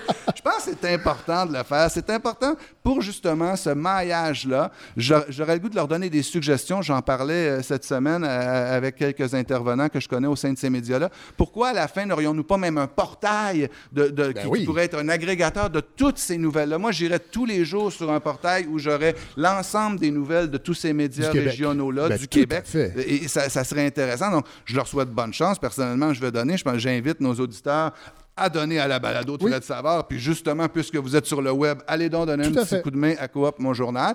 Et je, leur relance, je relance l'appel comme ça. Je, je me disais, j'ai, euh, pourrions-nous aller à, à leur rencontre, nous qui voulons aller nous balader, rencontrer des Mais c'est gens? une très bonne idée. Pour- pourrions-nous aller discuter avec eux, voir comment ils vont constituer ce projet-là? Je souhaite de tout cœur que le syndic l'accepte. Oui. Ça serait, comme dis, la partie n'est pas gagnée. Non, non. Ça va être un immense chantier, mais je pense que ces gens-là méritent notre support et même méritent notre visite. Ben, ben, Simon, euh, l'appel est lancé, puis on va aller plus loin que ça, que juste le lancer en ondes. On va faire de, de réelles démarches.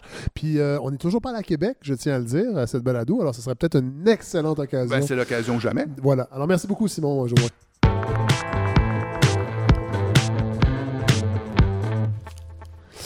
Bon, ben là, on, euh, on va quitter, euh, ben, le, le- là, on ne dira pas les régions, euh, l'ailleurs québécois pour aller dans une autre ailleurs, on pourrait dire, avec euh, Dominique Parenteau-Leboeuf et euh, Julie Vincent euh, pour la pièce Valparaiso, qui est, bon, on va dire tout de suite, qui est présentée dans le cadre de Phénoménia. Oui, que je ne connaissais pas ce festival. C'est un festival euh, d'abord performatif, n'est-ce pas, Julie? Tu me, tu me le diras si je me trompe. Multidisciplinaire. Multidisciplinaire Oui, oui. et performatif, et dans lequel le théâtre a quand même une place. Oui. Donc, pas une place prépondérante, mais une place euh, tout de même.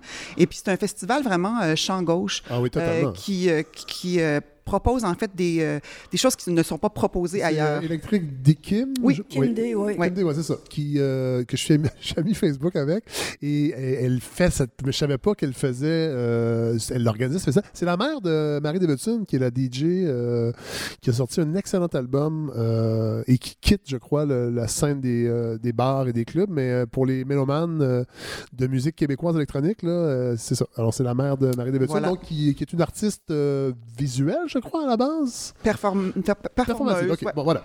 Alors, donc, euh, parlons de cette pièce, Valparaiso, euh, qui m'a attiré par sa dimension politique. C'est pas seulement politique, mais il y a plein, en tout cas dans, la dans le descriptif, on sentait déjà plein de parallèles avec euh, le, le Québec et le Chili.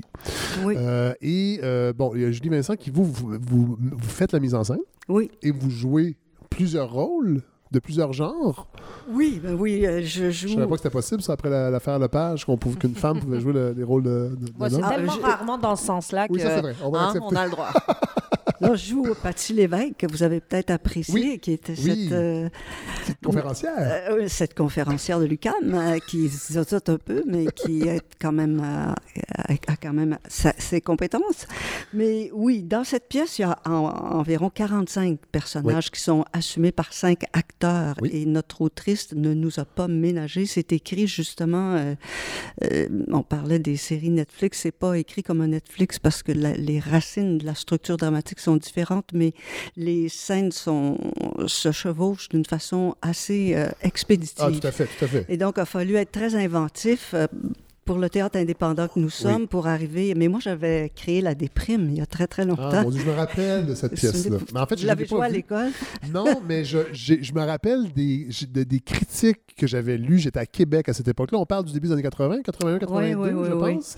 Et je pense qu'il y a, est-ce qu'il y a eu une captation pour la télé? Oui, C'est, que- c'est ça que j'ai tout à vu. fait. Moi, j'ai vu ça au Beau Dimanche, je pense. Oui, mais je pense que c'est ça avec Rémi Girard, euh, si ma mémoire est bonne. Mais ça, Denis Bouchard, Denis oui. Bouchard. Mais l- l'analogie s'arrête là, mais toutefois, j'ai pas pu m'empêcher d'y penser quand j'ai réalisé à quel point il, il- il- il allait falloir être habile pour. euh, mais on a trouvé comment le faire.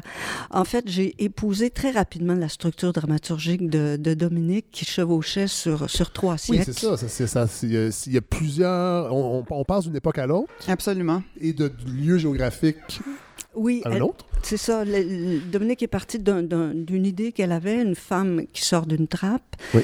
Puis ensuite, euh, elle a réalisé qu'il y avait plusieurs femmes qui sortaient de la trappe. Et, et comme notre compagnie Singulier Pluriel, on travaille dans l'axe nord-sud depuis 15 ans. Ça, ça a- veut dire quoi? C'est-à-dire qu'on on crée les œuvres à Montréal, puis ensuite on les a jouées beaucoup à Buenos Aires, à Montevideo, à Sao Paulo. C'est une compagnie euh, subventionnée, mais peu, et qui a beaucoup voyagé. Que vous avez créé, Oui. Julie?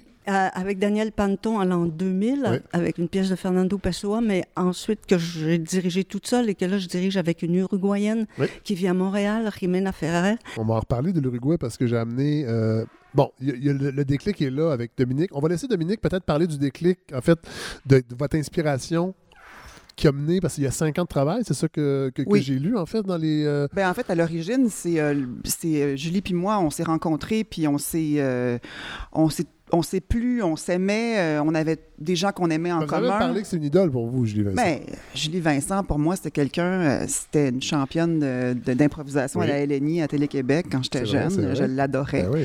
Euh, c'était Minibus aussi. Quand Ça, ça, ça, ça, ça me rajeunit pas. Mini- Minibus. Et ça a été aussi... Avec Jean-Pierre euh, Chartrand qui euh, faisait le personnage du concierge que, que Ouais. me pète un singe. C'était son Ah!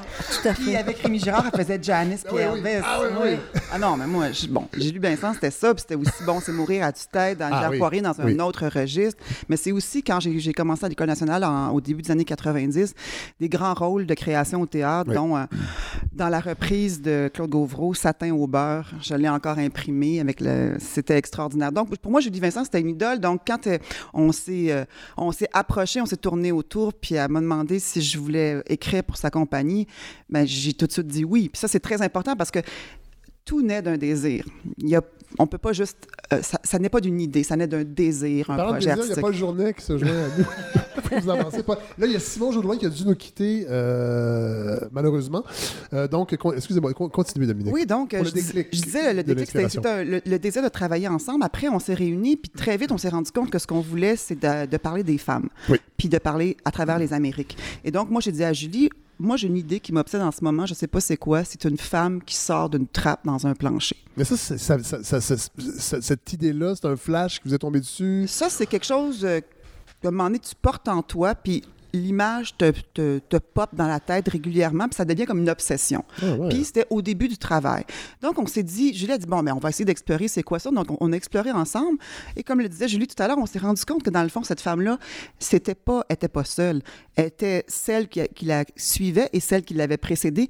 Elle était en fait la femme pivot de cette matrilinéarité-là Ouais. que j'ai créée et qui reliait tout à coup, qui, ont, qui, qui a relié le Québec et le Chili. Et euh, il y a eu deux branches, en fait, de, qui, ont, qui, qui- qui m'ont aidé, en fait, à nourrir cette, ce lien-là entre le Québec et le Chili. D'abord, ça a été Julie qui m'a dit, quand j'ai fait mes recherches pour ma pièce Soledad au hasard, euh, il y avait Émilie Gamelin dans le portrait, tout ça. Puis elle a dit, ah, j'ai j'ai fait, j'ai tombé sur une sœur là, qui était allée, qui était partie au Chili au 19e siècle, etc. Une Elle dit, de Saint-Henri de Lauzon, Va donc, va donc voir ça. Elle dit, j'ai pas trop investigué, mais elle dit, va voir ça, ça avait l'air intéressant. Fait que là, je me penche là-dessus à, à la suggestion de Julie. Et là, je lis l'histoire des Sœurs de la Providence qui sont parties en 1852. Ils étaient, elles étaient cinq, accompagnées d'un d'un vicaire. Elles sont parties fonder une congrégation en Oregon. Elles sont allées là, c'était un périple absolument épouvantable. Elles sont arrivées là-bas, plus personne en Oregon. Parce que c'était la fièvre de l'or californien. Ouais. Tout le monde était parti en Californie. Donc, elles, leurs œuvres, personne n'en avait plus besoin. Donc, elles ont niaisoté là pendant deux mois, se demandaient on fait quoi, on fait quoi, on fait quoi. Elles ont décidé OK, on rentre à la maison. Elles sont dirigées vers le Pacifique. Elles devaient prendre un bateau. Le bateau arrive. Choléra. Impossible de monter à bord. Un voilier chilien dirigé par un capitaine français arrive. Je vais vous amener à Montréal, moi, dit-il. Mais on va passer par le bas. Par On le Cap par Horn. le Cap Horn, Ouais. Valparaiso, le Cap Horn, on va faire le grand tour. Elles embarquent, calvaire qui dure trois fois plus longtemps que prévu, et elles arrivent donc euh, malades et déprimées et fatiguées à Valparaiso le 17 juin 1853. C'est cinq Canadiennes françaises, et elles ne sont plus jamais parties. En fait, certaines d'entre elles sont Ouais. parties, mais la communauté est restée là. Et c'est ouais. ancré là-bas. Ouais. Mais ça donnait une racine à, à- à l'œuvre de Ouais. Dominique. Puis Ouais. on est allé ensuite, toutes les deux, on a pris la décision d'aller euh, faire une investigation sur le territoire. Ah ouais. Puis on s'est aperçu que Bernarda, Mor- Bernarda Morin était très, très connue là-bas. Ah ouais. qu'elle avait fondé des écoles, des hôpitaux et, et- et même la première, on, on- on dit la première Croix-Rouge au moment de la guerre du Pacifique, la guerre entre le Pérou, le. Chili et la Bolivie, parce qu'elle soignait quiconque euh, était dans la rue et qui- euh, quelle que soit sa provenance. Puis ça, ça, ça nous habitait et c'est vrai que euh, le personnage d'Émilie Gamelin, donc la prédécesseur de, de Bernard Damorin, euh, est un personnage que je trouve fascinant et qui est méconnu comme d'autres femmes On héroïnes. ben, à Montréal, il y a un parc qui porte son nom, qui Oui, le parc des on la voit, là, je- aurait aménagé pour chasser euh, les punks, entre autres, mais on la voit, puis il y a une statue d'elle au métro Oui, cette statue sombre en bronze Oui. avec, avec le, le panier, C'est vrai mais que- tu sais, en réalité, ouais, c'est ça. Parce que pas lumineux. À l'air plate, tu sais. Mais l'asile de la Providence était là où est la place à à Émilie Gamelin. Ah! Donc, ça, son hôpital à elle, où elle soignait les gens, l'asile de la Providence a été détruit, démoli pour construire le métro Berry-UQAM, et le métro Berry Oui. et la station. Et donc, Berry de Montigny. on, on- ouais, c'est ça, Ouais. Berry de Montigny. Mais on oublie tout ça. tu sais. Donc, tout ce qui reste d'Émilie Gamelin, c'est le nom de la place et la statue. Mais Mais toute en- son en- âme est là. Et sa Mais- sépulture a été déplacée pour qu'on construise le métro. Dans la incroyable. pièce, il faut le dire, il y a toute cette dimension politique parce que. euh, C'est la deuxième avenue dont j'allais On parle d'exil beaucoup, en fait. Oui, Euh, oui, on oui. parle de. Et même, il y a, il y a un- il y a un passage assez. Moi, qui, en tout cas, qui m'a frappé, c'est-à-dire que. Et je pense que c'est le personnage. euh, parce qu'il y a Gaston Miron qui apparaît Oui. dans la pièce, entre autres, et qui propose à la jeune. euh, Valentina. Valentina de, de laisser sa langue maternelle derrière, en fait, de la- l'abandonner pour mieux s'intégrer. C'est quand même, c'est quand même intéressant. En fait, c'est pas tant pour s'intégrer euh, que, que pour découvrir autre chose, pour aller plus loin Oui. dans son. C'est pas. En fait, elle s'en vient pas ici, elle immigre pas ici. Non, non, puis on non. lui dit pas genre. euh, En fait, elle suit sa mère, Oui. qui est une euh, industrielle. oui, elle suit Ben- sa mère, elle vient ici. Sa mère a, eu, a fait un rêve, elle dit J'ai rêvé qu'on arrivait dans un port inconnu et que l'Amérique était à conquérir et qu'il y avait des femmes qui nous, qui nous faisaient aller la main. Moi, j'avais peur d'elles parce que je sentais que c'était des révolutionnaires, mais toi, tu leur souriais comme si c'était ta maison. Et donc, sa fille, donc, Valentina a suivi la mère, ce- a suivi ce rêve-là. Elle vient ici parce que cette Valentina-là, elle oscille entre deux êtres. Elle est euh, ange, elle est ambiguë.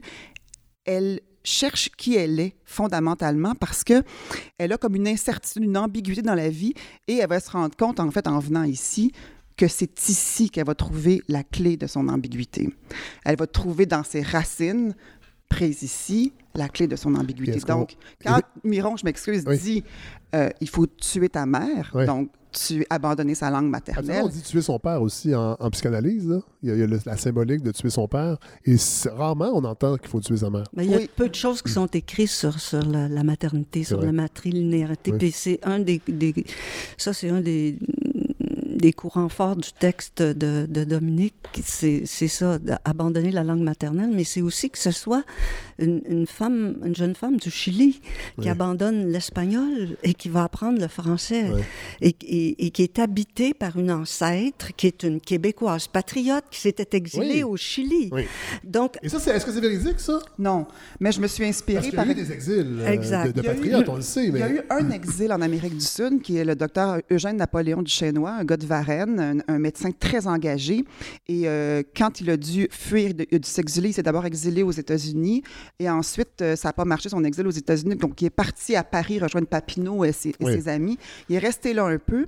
Et puis après, il s'est fait engager comme chirurgien sur une frégate que- qui s'en allait en Amérique du Sud. Et il a fait deux voyages. Et le lors du deuxième voyage, euh, le bateau a fait naufrage et il s'est fait attraper au lasso par un gaucho qui l'a En l'a sauvé la Argentine. vie en Argentine. Et donc, il s'est installé en. Argentine et il a été le premier médecin de l'hôpital français de Buenos Aires. C'est fou, pareil. Et il se faisait appeler euh, euh, Eugenio du Chinois. Et il est connu, à- par exemple, à Buenos Aires sous le nom de Herman du Chinois, mais on ne sait pas pourquoi. il y a Ah, même ouais. un, un historique qui allait faire des recherches là-bas, il n'a jamais compris pourquoi. Il s'est marié, il a eu une descendance, et donc euh, jusqu'à tout récemment, son, son arrière-petite-fille était vivante jusqu'au milieu des années 2000. Wow. Donc, lui, ça a été mon inspiration. Je me suis dit, si euh, lui a pu aller en Amérique du Sud, pourquoi une femme n'aurait pas pu faire ça, déguisée en homme? Ouais. Et voilà. Et donc, ça a été... euh, Puis pour moi, c'était important euh, de... Quand j'ai commencé à travailler avec Julie, c'était de dire, je veux écrire quelque chose pour Julie. Ouais. Et c'était ce, ce personnage-là, ce personnage pivot. Là. Et Julie Vincent, qui, bon, vous, vous dites dans votre compagnie de théâtre que vous travaillez sur l'axe nord-sud, et j'ai l'impression qu'on l'a on l'a un peu euh, mis de côté, en fait. En fait, est-ce qu'on a des connexions culturelles plus grandes qu'on le pense avec l'Amérique du Sud, entre autres, au Québec? Ben, longtemps, le, le- le français était très parlé en Amérique du Sud, ben, en Europe aussi, Oui. mais, mais très, très longtemps. Le, euh, on- le Québec, le mouvement Québec-Chili, moi, je me souviens d'a- d'avoir, je suis un petit peu plus vieille que vous, Oui. Fred, Très peu. mais, mais ça existait d'une façon très puissante Ouais. ici. Ouais. Tout ce qui est arrivé après euh, 73, en fait, à- à- Oui. après Pinochet. Exactement. Mais la partie qui est plus occultée, c'est celle aussi que soulève Dominique du 19e siècle. Mais elle est, elle est occultée ici aussi. Sais, on ne sait même pas que... Je ne veux pas écarter votre question, mais c'est parce que la, pièce de Dominique est une mosaïque. Oui. Euh, mais on ne sait même pas que le Parlement a déjà été à Montréal. Le Parlement a déjà été à Montréal. À l'origine, était là avant qu'il soit brûlé. C'est- Exactement, il a été brûlé et toutes Par nos les ar- par les loyalistes. Oui. Et euh, toutes les archives des procès des, de cette loi d'indemnisation, euh, je voulais dire, euh, pour, pour indemniser les victimes des rébellions Ouais. de 37-38, Ouais. tout ça a été brûlé. Donc, euh, on ne sait plus qui étaient ces gens, on sait on ne sait pas comment ils vivaient. Sur le 19e siècle, on a, on a à peu près tout perdu. Donc, Dominique, en créant ça, puis là, je peux en parler parce que c'est le rôle que, que je joue, je, je- je trouve ça jubilatoire de, de pouvoir, sur, sur une scène, euh, tout à coup faire vivre cette partie-là de l'histoire, même au niveau de, de, de, de la sensorialité, même au niveau de la musique, au niveau du jeu, au niveau des rencontres. Et, et que qu'on rejoigne le Chili, parce que c'était votre question Oui. originale, à partir de cette époque-là et qu'on arrive jusqu'à aujourd'hui, c'est un peu le chemin que fait notre compagnie. Parce que oui, c'est vrai que ça existe moins. C'est vrai qu'on regarde encore beaucoup plus Paris, par Oui. exemple, et Berlin au niveau des festivals de théâtre, Oui. et, et- et Avignon. Oui. Et on- le théâtre est élitiste encore, et, et toujours d'une certaine façon. Le, le théâtre du circuit indépendant de Buenos Aires, c'est un des plus forts au monde. Il y a une loi du théâtre en Argentine qui a été portée par les gens de la gauche pendant la dictature. Et, ils, ont, ils ont fait un théâtre résistant, puis ils ont porté cette loi-là. Et, et- et- et- et il s'est dégagé au fil des ans un théâtre euh, incroyable. Quand il y a eu la crise économique en 2001 à Buenos Aires, il n'y avait plus rien. Les gens comme vous et moi de la classe moyenne, il n'y avait plus rien. Là. Les pharmacies étaient fermées, les hôpitaux, tout était fermé. Ils ont commencé à faire du théâtre dans leur maison, à parler de ce qui se passait, mais en utilisant l'humour, l'ironie, la métaphore, comme seuls les Argentins savent le faire, et à créer un, un théâtre indépendant. Nous, ça nous a parlé. Ouais. Ça, je, je peux le dire parce que je sens que votre antenne est très libre. Ouais, très libre. ça me plaît de parler de ça parce que On est une balado 100% indépendante. Vous vous le prenez comme vous le voulez. eh ben, alors, je me sens souveraine en ce 17 octobre. Mais je- je- euh, oui, on a la chance d'être. Moi, j'ai une, une compagnie encore à projet. Imaginez-vous, à, à l'âge que j'ai, je travaille euh, euh, euh, très Qu'est-ce fort. que ça veut dire, une compagnie à projet? C'est-à-dire que. C'est-à-dire qu'il y a des compagnies à fonctionnement, puis il y a des compagnies à Ah, projet. ben, allez-y, moi, je, je veux savoir comment ça euh, fonctionne. Une compagnie de théâtre à Qu'est-ce qu'on fonctionnement. fait avec nos taxes? Non, mais une compagnie à fonctionnement a un montant pour, pour quatre ans, si vous Ah, voulez, oui, des subventionneurs, des trois paliers. Ils n'ont des- pas chaque année. Et ils peuvent payer le, renouveler. le- le personnel qui gère l'administration. Donc, nous, on fait tout. Vous l'avez vu, on fait la billetterie, l'administration, on fait absolument tout.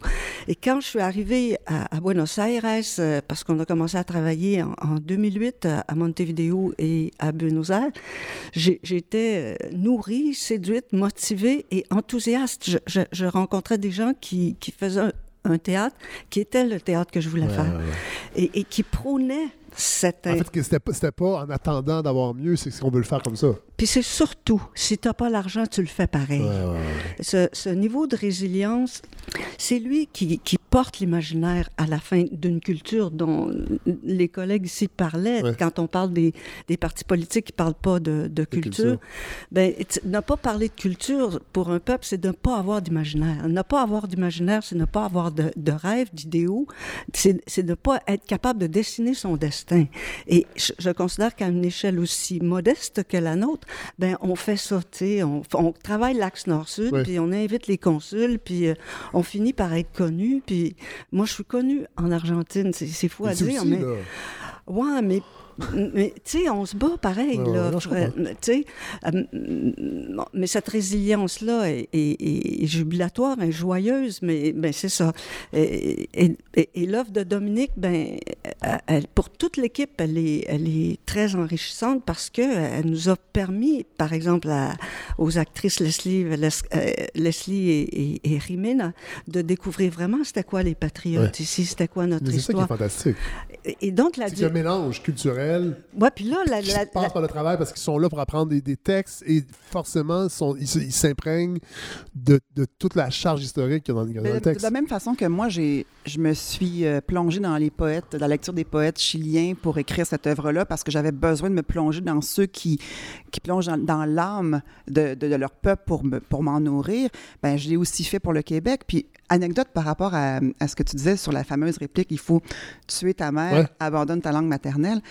Lors de le- du premier atelier dramaturgique qu'on a fait sur la première version du texte, Leslie, la- la- la- l'actrice mexicaine, a eu une réaction viscérale Ah ouais, hein? très, ah, très mauvaise, premier niveau, mais c'est correct. Euh, C'était important de l'entendre, puis Julie m'avait toujours dit c'est super important quand tu travailles dans l'interculturel de laisser parler les gens, qui aillent au bout de leurs idées, parce que c'est comme ça qu'il y a un vrai échange. Ouais. Et donc, euh, Leslie est allée au bout de son idée, et moi, j'ai continué de travailler en me disant OK, il il y a quelque chose qu'il faut que je fasse passer différemment. Puis c'est drôle parce que je lui parlais au téléphone hier, puis je disais, elle me dit, son livre de chevet maintenant, c'est L'homme rapaillé. Ah ouais. Elle ne jure que par Miron. puis je disais, Euh, En passant, euh, on, on souligne, c'est Guillaume Champoux Guillaume Champoux qui qui joue un garçon Miron. euh, il n'avait pas, pas parlé. Puis je l'ai vu s'avancer. Je disais, ah, je pense qu'il va faire Miron. Oh, wow. Ah oui? Ouais, Non, ouais, il est fort. ouais. Il fait 15 personnages, Oui. Guillaume, d'hommes et un personnage de femme. Oui. Il est assez euh, versatile. Est-ce Et que, donc- Vé- est-ce que Vénus est considéré comme un. Personnage d'homme. C'est ça. Ben oui, il s'appelle probablement Jean-Guy Alors, les gens, Michaud. vous le verrez. euh, Mais tout ça pour dire que c'est intéressant parce que elle a, elle a compris que je- on l'attaquait pas, on Ouais. lui disait pas, toi en tant qu'immigrante, abandonne ta langue, Non, non, pas non. du tout. C'est dans le cadre d'une fiction où on disait, parfois il faut abandonner ce qu'on est viscéralement pour lâcher prise et retrouver l'essentiel, l'essen- qui on est dans l'essence. Et c'est ça que Valentina va vivre dans la pièce. Et c'est ça que les spectateurs, je pense, comprennent à la fin de la pièce. Oui.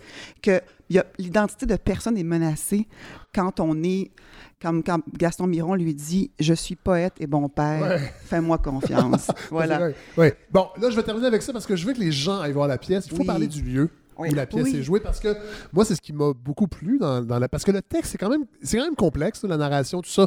Puis ça nous habite après ça le- quand on sort de, de- à la maison. Sauf qu'on est dans une chapelle. Oui. De l'espace Folum, qui est un anci- une ancienne résidence. Des Sœurs de la Providence. Voilà. Donc, on, on se trouve. Et ça, euh, c'est- la spécialité de votre compagnie de théâtre, Julie Vincent, de faire du, de- en fait, de ce que j'ai compris du théâtre in situ, c'est-à-dire qu'on n'est pas dans une salle On est- conventionnelle. C'est ça, on se donne bien du trouble. Oui. Mais c'est le fun. Ben oui. Euh, Et là, euh, un jour, on cherchait un lieu, puis j'avais vu, j'avais photographié le- l'escalier, j'avais euh, repéré ce- cet endroit-là. Et on a eu l'idée, Rimena, qui dirige avec moi, euh, d'aller là. Oui. Et c'est une maison qui a été construite donc euh, pour la, com- la compagnie des Sœurs de la Providence d'Émilie Gamelin. Euh, et, et donc, le fait de jouer... maintenant une résidence euh, Euh, pour personnes âgées. autonome. autonome et semi-autonome. C'est ce que j'ai. ben, J'ai parlé Oui, gardien en ça. sortant pour savoir où on était, parce que je connaissais pas l'endroit. Et la, chap- la chapelle est magnifique, pour vrai. là. Et, et C'est ce incroyable. qui s'est passé, c'est un troc. Je me suis dit, on va aller voir le conseil d'administration de cet endroit-là. On va leur demander s'ils veulent nous accueillir. Puis ils ont dit oui, mais est-ce qu'en échange, vous pourriez donner une formation? Wow. Et, et moi, j'ai dit, ben, ça me tenterait de donner une formation à, à- à certains résidents qui pourraient jouer dans la pièce. Et donc, on a créé un chœur. Et tout ça s'est fait de façon euh, avec une Ah, donc certaine... le cœur. C'est eux autres. Ah oui. C'est des gens qui des habitent là. résidents. Wow. C'est des- Et donc, de- de- du, mois, du, mois, du début avril jusqu'à jusqu'à tout dernièrement, tous les samedis, je leur donnais une, une formation, mais c'est devenu extrêmement riche pour moi parce que parce que je travaille avec d'autres corps, avec d'autres vies, Ouais. avec euh, d'autres humanités, et tout à coup, le- le- l'expression ex- euh, se révèle autrement, Ouais. tu sais. Fait que ça- et, et là, on leur a fait des masques fabuleux. Tout à fait. Et, et- et donc, euh, ils, ils- ils sont laissés emporter et on- ça crée une, une famille, une autre façon et on se retrouve à être, à être très nombreux finalement dans cette, dans cette Mais ça production. se sent quand on voit la pièce. Puis moi, je veux. donner- euh, Donc là, là, la pièce, est- est- elle est jouée jusqu'à. euh, Alors, on, la- oui. on reprend le 19 octobre. Donc, on, fait, on joue du 19 au 23 à 19h30. Octobre, oui. ouais. Euh, à- dans, la, dans la chapelle de l'Espace Folum, au 1431 Oui. rue Folum. Et puis, dans le cadre du festival Phénoména. Donc, les billets sont en vente sur le site de Phénoména. C'est pas cher, c'est 20 C'est 25 25, c'est Ouais. ça. Venez découvrir aussi. Euh, Bon, Julie Vincent, que les gens me disent tout le temps, on la voit trop peu, elle est Oui. formidable. Guillaume Champoux, mais deux excellentes actrices d'origine latine. Oui. Jimena Ferrer, qui est uruguayenne, Leslie Velasquez, qui est mexicaine. Elle porte et cette parole-là. Camilla? Et Camila Forteza, qui est québécoise, mais d'origine argentine par, ses- par son père, qui porte cette parole-là, cette parole américaine, transaméricaine, Oui. avec une, euh, une force une- une- un jeu qui est totalement inusité Ouais. pour nous et que Julie embrasse et que Julie a, a- a dirigé et euh, elles éclatent sous nos yeux. Vraiment, c'est Ouais. de toute beauté. a la musique aussi euh, de Michel Smith, du compositeur. euh, On parle jamais assez de la musique de que quand on joue en Amérique latine, c'est la première affaire dont il parle. Ah Tu sais, ouais, à, tel, hein? ah, à tel point que dans un show, je, je le- il m'a dit je vais jouer de l'accordéon. Puis, tu sais, euh, mais ici, c'est très rare que quelqu'un va remarquer à quel point. Mais pendant Slave de Robert Lepage, on a remarqué un peu la musique. Alors, merci Julie Vincent et Dominique parent Merci à toi. Merci de nous avoir parlé de cette pièce-là. C'est un objet théâtral, moi, très, très particulier, en tout cas pour moi. Je ne suis, pas- je suis pas celui qui va au, au théâtre si souvent, mais moi, j'ai vraiment beaucoup aimé cette proposition-là. J'espère que j'ai donné le goût aux auditeurs et aux auditrices d'aller voir Valparaiso. On va mettre les dates sur la page Facebook euh, Oui. de notre balado. D'accord.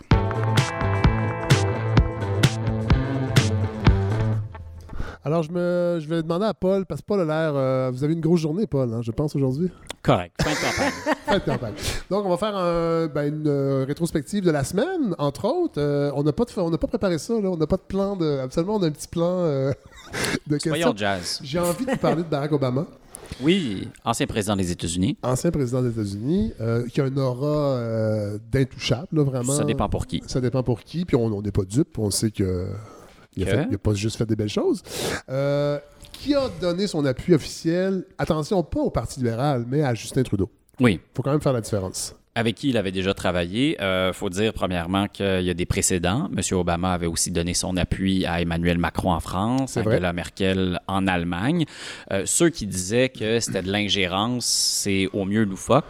Euh, écoutez, l'ingérence, habituellement, elle se fait en coulisses. Quand vous allez mettre votre face devant une caméra ou devant un appareil photo, puis vous dites « j'appuie tel politicien », c'est pas des manœuvres en coulisses. Il n'y a Ouais. pas eu d'argent non plus. Non. Et euh, c'est peut-être pas la norme, mais c'est pas si rare qu'un ancien élu.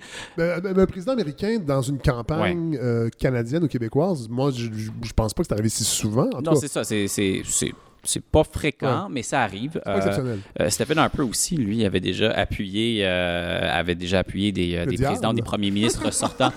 Euh, aussi, aussi. Ça, le, le diable était le colistier. Euh, et donc, c'est, c'est des choses qui arrivent Ouais. maintenant. Euh, est-ce que ça va avoir une influence Oui, c'est ça positive? dire. Ouais.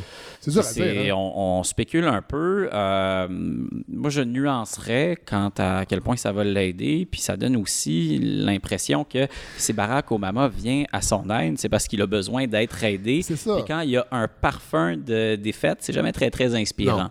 Est-ce que, est-ce que, mais est-ce que c'est la, pa- est-ce que c'est la panique? Est-ce que on- en, fait, en fait, on sent que ça vient, c'est une idée des libéraux là, d'aller demander à Barack. Je pense pas que c'est Barack qui, qui a, qui a envoyé un courriel à, à Justin. Je, je suis pas dans le possible qu'il y ait eu une, euh, comment on dit, une synergie, je Oui. sais pas, synchronicité, mais euh, de campagne ça, va, ça, va, difficile, ça va pas très bien Ouais. parce que, euh, premièrement, ils ont été frappés par un 2 par 4 derrière la tête par le Bloc québécois. Jamais ils auraient cru qu'il y aurait une, une renaissance, Personne, puis une croyait. montée du Bloc québécois. Ils s'étaient pas préparés pour ça.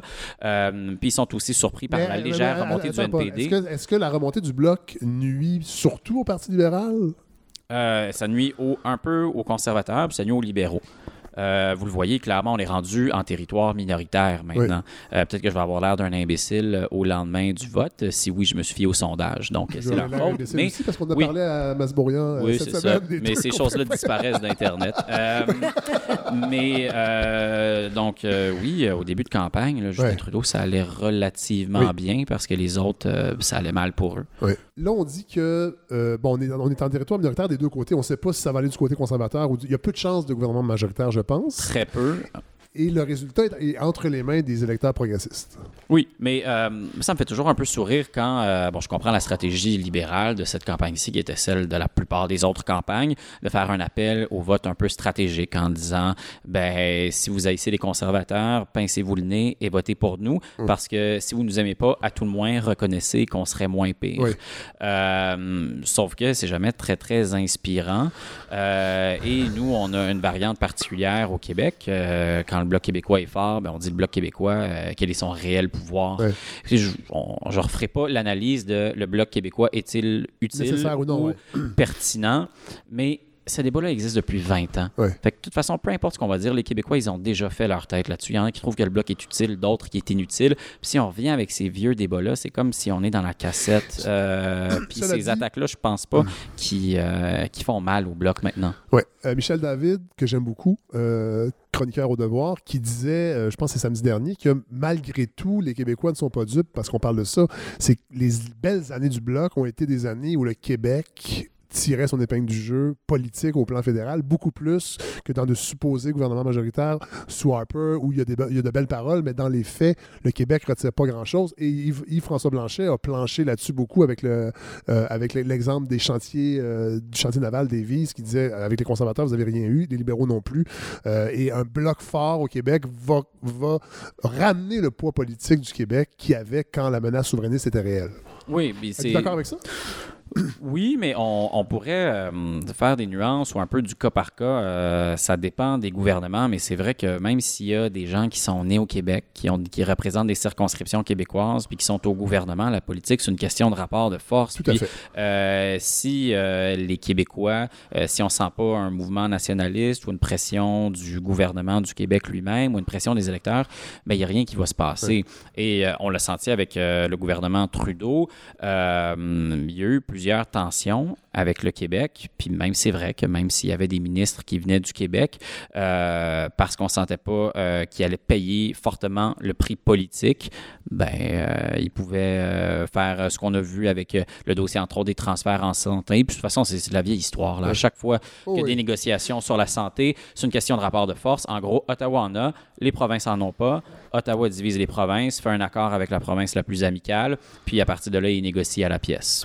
Votre appréciation de la campagne du NPD, qui aussi est peut-être une surprise, euh, Jack Medicine, la façon qui. Parce qu'au début, on donnait pas cher de sa peau, en fait. Bon, je sais pas comment ça va se traduire concrètement dans le nombre de députés du NPD élus, mais il a quand même fait une campagne, je pense, de beaucoup supérieure à ce que- à ce qu'on s'attendait. Oui, parce que les attentes étaient très faibles. euh, Oui, mais- Puis c'est pas. euh, Les, moi, ça- les ça- attentes étaient très faibles avec Maxime Bernier et on n'a pas été déçus. Ils sont restés très faibles quand même. A Oui, les, les- les- les attentes, c'est qu'on allait avoir un, un certain euh, divertissement pour les partisans de l'humour noir et on l'a eu du début à l'a fin. Donc, moi, je suis un client satisfait Oui. pour ça. Pour revenir à M. Singh, euh, les attentes étaient faibles parce qu'il maîtrisait carrément pas ses dossiers. Euh, il y avait euh, un regard de chevreuil effarouché quand on le questionnait sur des sujets simples qui avaient fait la manchette des journaux.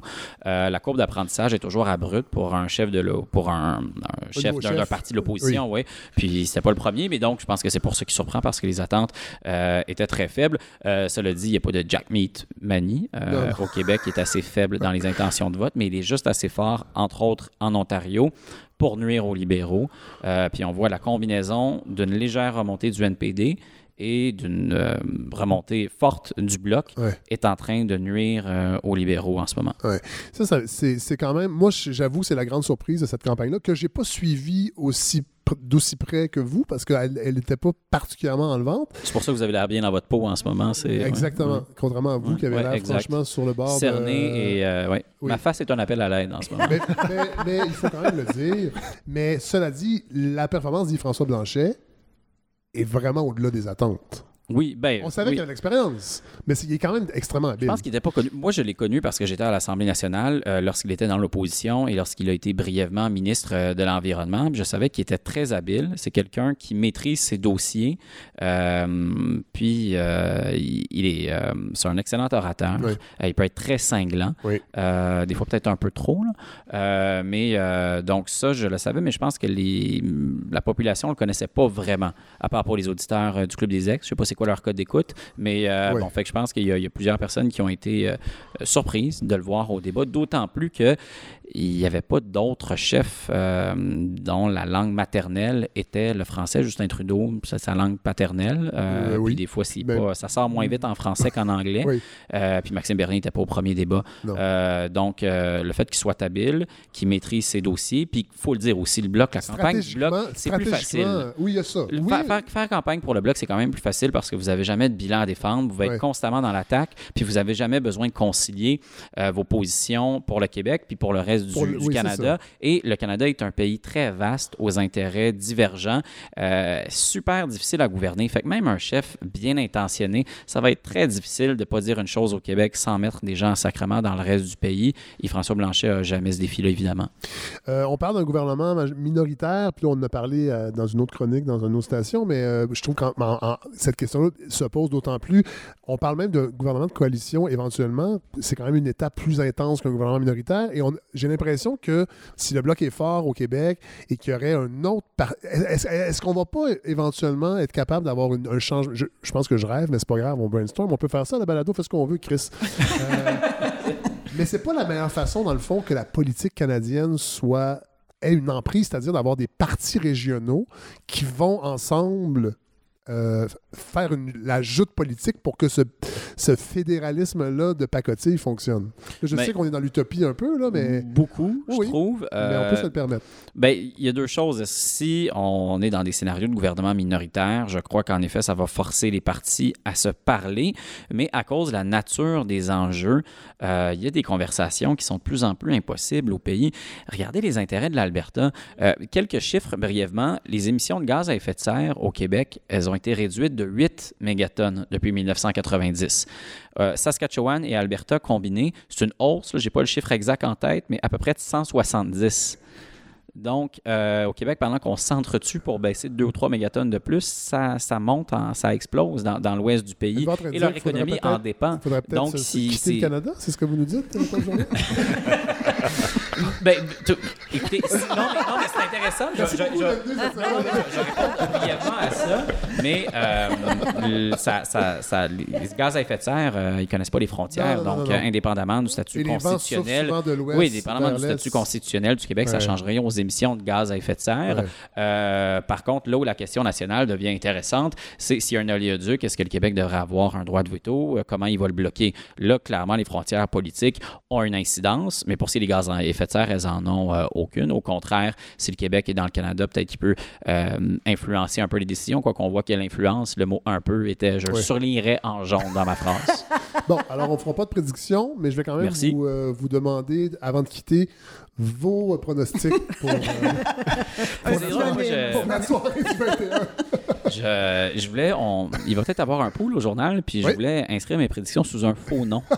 Parce qu'habituellement, je suis, euh, je suis très mauvais. Oui, J'ai jamais nom gagné. de- Je suis meilleur dans mes prédictions au hockey qu'en politique. le, le nom d'André Pratt euh, Ah. à la presse de faux peut-être? Euh, ben, je vais enchaîner avec une prédiction dans ce cas-là. Euh, mais euh, ça sent le, le minoritaire et euh, ça sent la longue soirée. Puis euh, que pour ma part, sort- pour le reste, ça sent que- l'esquive. Est-ce que le gouvernement sortant a des avantages dans. Est-ce qu'on que- est-ce qu'on va se rabattre, dans le fond, minoritaire libéral parce qu'ils sont les, ceux qui étaient au pouvoir euh, euh, Ben, c'est, là, on, il y a- il y a- on est dans le, vraiment Ah, l'hypothétique. Mais ce, ce qui est, ce qui est possible, Ouais. c'est que les conservateurs aient un peu plus de sièges que les libéraux, mais que malgré tout, ce soit les libéraux qui réussissent à avoir la confiance de la Chambre Ouais. grâce à l'appui du NPD Voilà. et ou des Verts et ou du Bloc, Ouais. ce qui signifie pas du tout gouvernement de coalition. D'accord. Ben, merci beaucoup. Je- Frédéric, je- je- oui, je- j'aimerais ça vous interrompre parce Oui, que c'est rare que ça arrive parce qu'en général, le théâtre, ça ne joue pas le lundi. C'est vrai. Mais nous, on joue le soir des Ah! élections. Alors, pour les abstentionnistes ou pour les gens qui veulent passer la soirée avant d'aller écouter les, euh, les résultats Les parce que la soirée va être longue, venez voir Valparaiso à Ah, la pas chapelle. Mais après, après, on euh, prend du vin et on en Euh, parle. Vers 9h, 9h15? Ben, je peux vous faire une pub. Les- la première heure, là, habituellement, on est en train de dire ah, il y a une boîte de scrutin Oui. à Nouvelle-Écosse. Oui. Donc, euh, cinq votes pour la candidate libérale, trois pour le Parti vert. Ça, ça dure une heure. Ma Ou pièce deux est heures, bien c'est meilleure que ça. Je suis Oui. pas gênée de le Bon, on dire. va faire ça. Ouais. Alors, pas C'est mieux d'arriver pour la troisième période euh, électorale. Pas de journée, je vous libère. Vous pouvez aller vous reposer et euh, reprendre un peu de couleur. Et merci. merci. On va ça, ça, ça peut-être, on on n'a pas parlé, mais on risque de vous revoir peut-être pour un, un récapitulatif de toute la campagne la semaine Ouais, prochaine. on verra. s'appellera. Mais de toute façon, on va, vous, on, va, on va vous trouver d'autres fonctions dans cette balado. Vous sortir de votre zone de confort politique, je pense qu'on pourra avoir du plaisir dans d'autres J'ai domaines. jamais été si confortable de toute façon. Merci, Paul. Alors, Godefroy Laurando, Oui, enfin un peu de fantaisie. on va, on va y aller dans- on va finir ça en légèreté, Eh oui. en fantaisie. Non, je, ça ne sera, pas- ça sera pas comme la semaine passée. Quoique, on a tous adoré ça. On a tous Ah, adoré le projet de loi 34 Non, mais était un sujet passionnant. faut le dire, les gens, euh, les commentaires qui reviennent le plus souvent dans cette euh, balado, c'est euh, l'excellence des chroniqueurs. C'est un show de chroniqueurs et de chroniqueuses. Rarement on parle d'animateurs, mais on aime beaucoup. Parce que les gens sont gênés, c'est pour ça. Ouais. On aime beaucoup la densité. C'est ça qui est le fun, parce que la balado, dans le fond, c'est comme des. Déjà, le public radio, c'est un public plus exigeant. Et là, on a comme les plus exigeants, les gens qui ont plus, qui, ont, sont plus intenses encore à la balado. Alors, allez-y avec une grosse euh, chronique danse, Ben, ça Laurando. sera pas tout à fait ça, Fred, mais euh, on, on va. Je, je pars de- du prix Nobel de chimie qui a été attribué la semaine passée. Vous, c'est comme, Euh, une- c'est comme votre Super Bowl. ça. Vous pas- regardez pas- ça à la télé, j'imagine, avec vos amis vous m'avez déjà fait le coup pas. avec le Festival de Cannes. Vous pouvez pas l'utiliser pour tout le monde. Non, il avait déjà dit que ça l'énervait les gens qui disaient en ça. Alors imaginez-vous à qui on a affaire ici. Bon, Euh, le prix Nobel de chimie a été remis à trois personnes, trois hommes blancs. Ah, donc ben, c'est un vrai boys club. Ah. Hétérosexuel? Ben, je sais pas. Ouais. Euh, par contre, ils forment une- ensemble une famille un peu atypique. Ils sont les trois pères de la batterie rechargeable au lithium. Oh! Oui. Et donc, je vous, je vous épargne leur nom parce que c'est trop facile à trouver. Oui. Euh, ce qui est important du principe de la batterie, euh, c'est que c'est finalement la façon qu'on a trouvée pour transporter l'électricité, l'emmagasiner puis l'utiliser ailleurs. Oui. Hein, c'est vraiment ça. Puis si on voulait faire une, une espèce de métaphore, c'est comme un spring ou un ressort ou un élastique qu'on peut craquer. Et on le décrinque, on, laisse- on utilise Quand- la force qui a été a utilisée quand on en a besoin. Malheureusement, c'est très inefficace. Ouais. Euh, donc, c'est c'est pas des blagues. Les batteries qu'on a sont plus efficaces qu'avant, mais ça reste comparé à un bidon de, de, de, de, de gaz- ce gasoline. bon vieux pétrole. Bon vieux pétrole. J'aime bien mieux le pétrole que l'électricité pour cette raison-là. Euh, par contre, tant qu'à chercher comment faire des batteries efficaces, ben, autant utiliser un métal, euh, ionis- un métal facilement ionisable, Ah, c'est-à-dire un métal qui va, se, qui va se polariser, qui va devenir euh, chargé positivement ou négativement. Dans ce cas-là, c'est le lithium, qui est le métal le plus léger. Ah Et donc, vous parliez de densité. Si vous voulez une batterie la plus dense possible, ben, il faut être capable de rentrer beaucoup, beaucoup d'atomes dedans. Et le lithium, c'était tout un agent. Euh, et il s'est placé euh, grâce à nos trois Nobel de chimie. Ils ont travaillé chacun, là, certains dans les années 70, d'autres 80. euh, et le dernier, finalement, le japonais, lui, a tout simplement commercialisé la version de la batterie qu'on connaît Ça, maintenant. ça arrive souvent, ça. Ils font ça, les Japonais. J'aurais jamais dit quelque chose comme ça, Fred.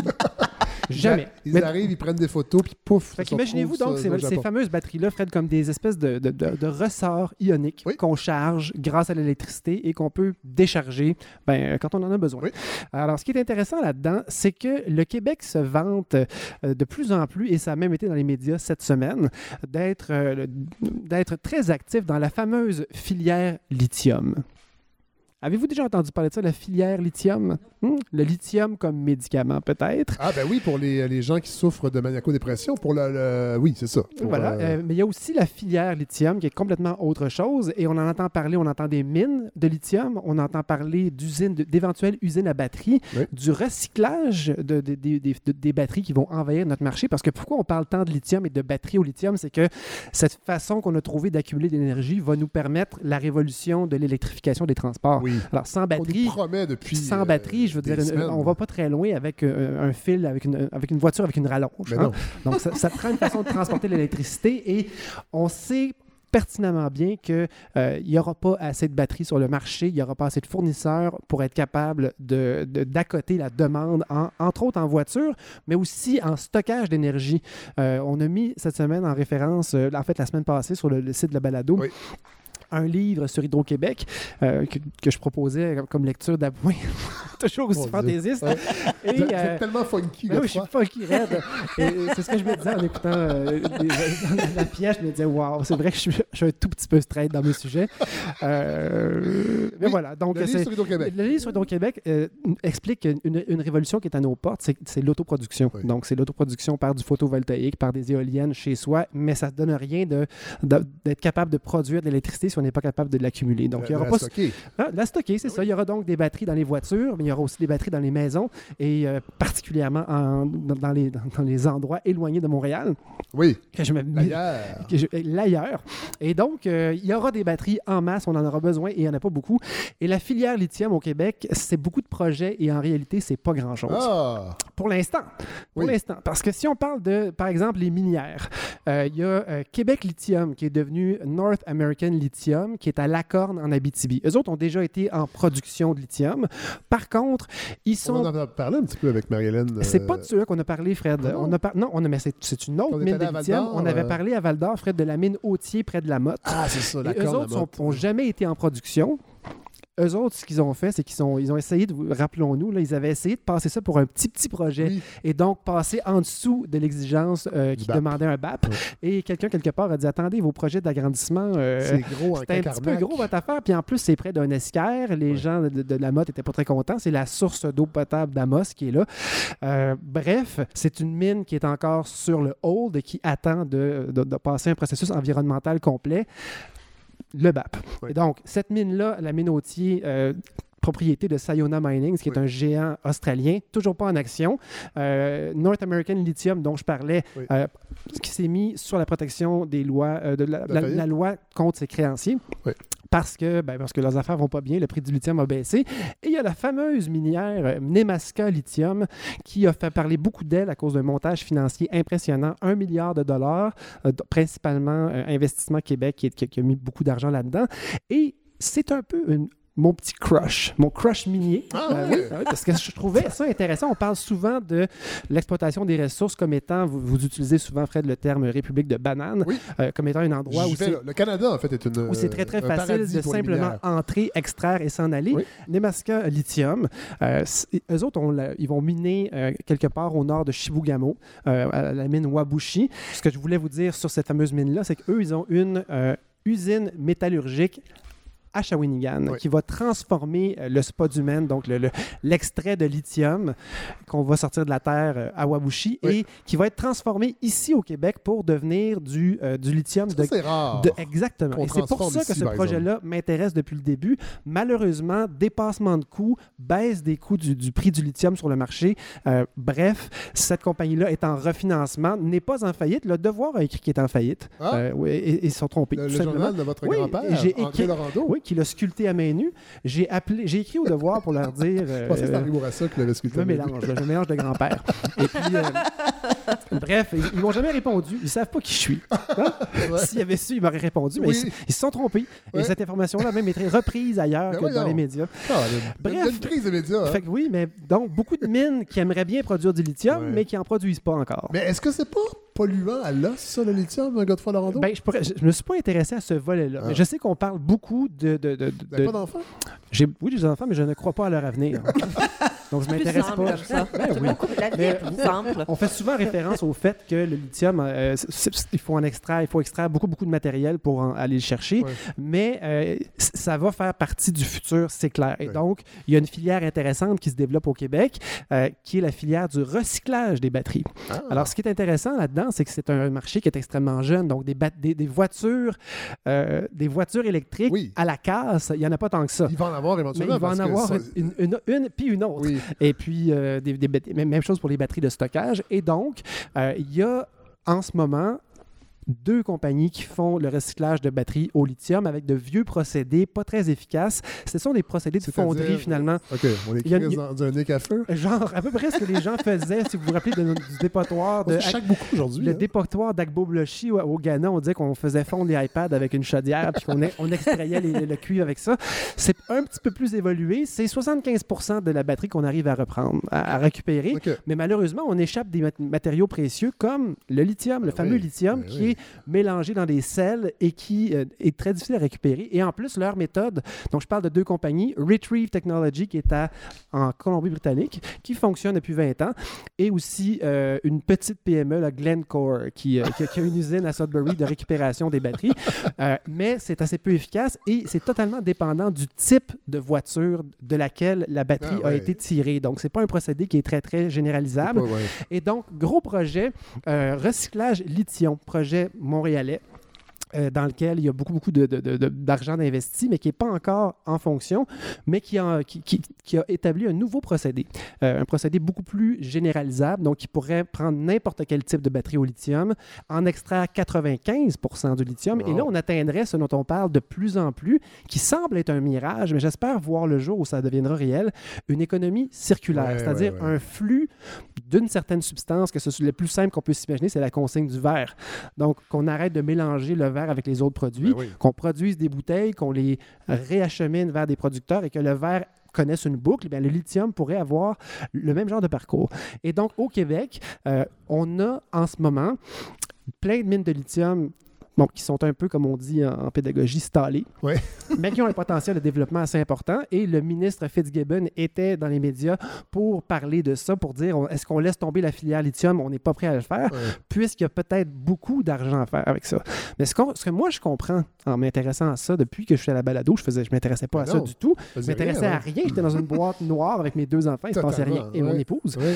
Mais ce que je, ce que je, ce que je découvre, c'est qu'effectivement, pour, pour mener à bien un projet minier, ça prend des reins financiers extrêmement solides. Ouais. Et si on laisse les choses aller, ce qui se passe, c'est que ceux qui n'ont pas les reins solides s'effondrent, se font racheter par des géants et on se ramasse avec des Des étrangers? des- non, mais des contrôles Ah. des immenses compagnies omniprésentes. Sayona Mining pourrait acheter tranquillement toutes ces Ah compagnies-là ouais. et on veut pas ça. Donc, Nemaska, mon petit favori, là, à cause de son usine à Shawinigan, a vraiment. Pardon, un potentiel intéressant. C'est une des plus grosses mines mondiales de lithium. Wow. Et en plus, on pourrait traiter le lithium à Shawinigan. Donc, valeur ajoutée, et ce serait du grade prêt pour les batteries. Et là, après ça, Fred, qu'est-ce qui se passe? Ben Il nous reste des, des- des industriels qui seraient peut-être intéressés à notre électricité pas chère. Eh bien, dans les nouvelles cette semaine, le, le guide de l'auto un scoop du guide de l'auto, c'est rare que je, que cite ça.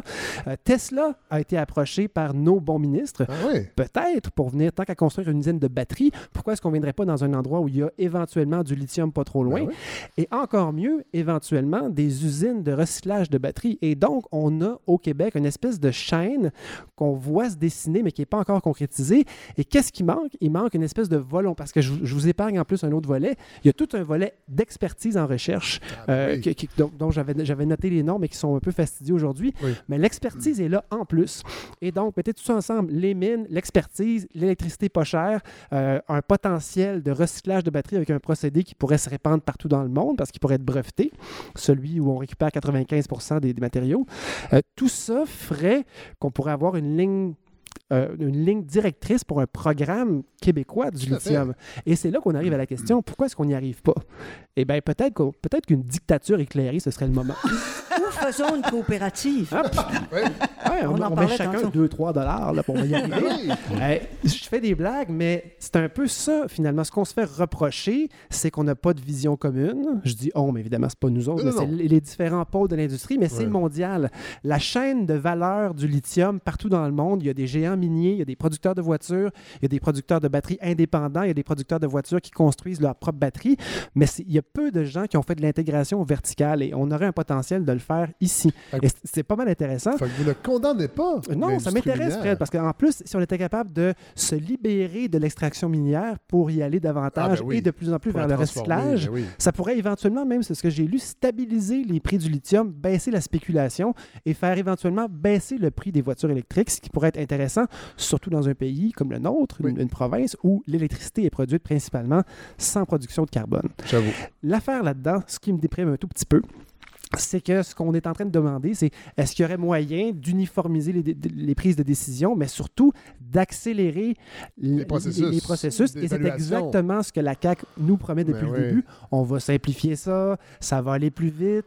Et, et- et j'ai bien peur qu'on prenne des décisions hâtives, spéculatives sur un, un matériau, oui, du futur, mais qui ne nous dit pas qu'il n'y aura pas une batterie dans 15 ans, dans 20 ans qui va sortir et que tout cet argent-là qu'on a, qu'on a investi dans le lithium, si on le fait, ben, pourrait, nous, pourrait faire ce qu'on appelle en- dans le monde de la batterie un backfire. Un backfire, ben, c'est intéressant. Ouais. Puis, euh, je, trouve ça, je trouve ça intéressant que le lithium, je trouve que c'est un produit aussi d'une ressource euh, minière qui est quand même naturelle au Québec. Ce peuple qui parfois nous, euh, nous apporte dans la même année un six mois de déprime et un six mois euh, d'euphorie. Oui, sommes-nous tous bipolaires. Est tous bipolaires. Merci beaucoup, euh, Godfrey Lorando. Merci, Fred. Euh, belle chronique. Et euh, c'est là-dessus que se termine ce 80 épisode de la balado de Fred Savard. Il faut remercier encore, je crois, nos amis de, de SE Concept sur la rue de la Jeunesse à Montréal qui nous ont offert le kit, les micros, les consoles pour vous permettre cette balado. Évidemment, ça ne se fait pas tout seul, ça prend un réalisateur, Larry Dufresne. Merci beaucoup. N'oubliez pas d'aller voter, hein, Hélène. Euh, Oui. Vous nous avez presque donné le goût d'y aller. Et pour les autres, n'oubliez pas de ne pas aller voter le 21, mais plutôt aller au théâtre, aller voir euh, On Valparaiso. peut faire les deux. On peut faire les deux, c'est Oui, on peut faire les deux. Je remercie encore euh, Julie Vincent et Dominique Parenteau-Leboeuf d'être venus nous parler de Valparaiso. Merci Alexandre Chartrand de nous avoir euh, euh, résumé ce qui se passe euh, en Catalogne. Euh, vraiment, j'espère que la suite, euh, on ne sait pas ce qui va arriver, mais on va suivre ça de près grâce euh, à vous. Merci de l'invitation. Merci. Et euh, je, je remercie, euh, oui, la campagne. Oui, on est en campagne de financement, mais c'est qu'on va publier un petit épisode spécial euh, de la balado qui, parce qu'on a encore reçu beaucoup de questions des auditeurs sur euh, la campagne de financement, mais ça se déroule jusqu'au 24 novembre. C'est sur le site de la ruche. De toute façon, on va mettre les informations. Les informations sont partout sur les médias sociaux, sur la page Facebook de la balado. La campagne se termine euh, dans un peu plus d'un mois. À date, ça va bien, on est à 42% Aujourd'hui, on est à très bien. 42 Ouais. mais là, c'est ça. Il faut donner le dernier push, la, la- la deuxième moitié de, de campagne, mais j'ai quand même confiance. Mais je le vois, les gens partagent le projet, le découvrent aussi encore parce que c'est un projet qui quand même très jeune. Mais euh, on va trouver, ça va fonctionner, ça c'est certain. Euh, donc euh, voilà, mais il y aura un épisode spécial qui sera disponible en vidéo sur les réseaux sociaux et sur les plateformes de balado. Et et épisode spécial question des auditeurs pour cette campagne de financement. Et nous, on se retrouve la semaine prochaine avec Mohamed Lofti, qui est l'initiateur des Souverains Anonymes. Vient de sortir un livre, c'est des chroniques sur toute cette aventure extraordinaire de radio dans le pénitencier de Bordeaux, entre autres. Et il va venir nous en parler à la balado. Il y a d'autres invités qui s'en viennent. Le booking va très, très Je suis vraiment très content, mais on fait des maudites grosses semaines parce qu'on a viré de base, ce bateau-là. Mais ça fonctionne. Alors, merci d'être euh, à l'écoute, tout le monde, et on se retrouve la semaine prochaine.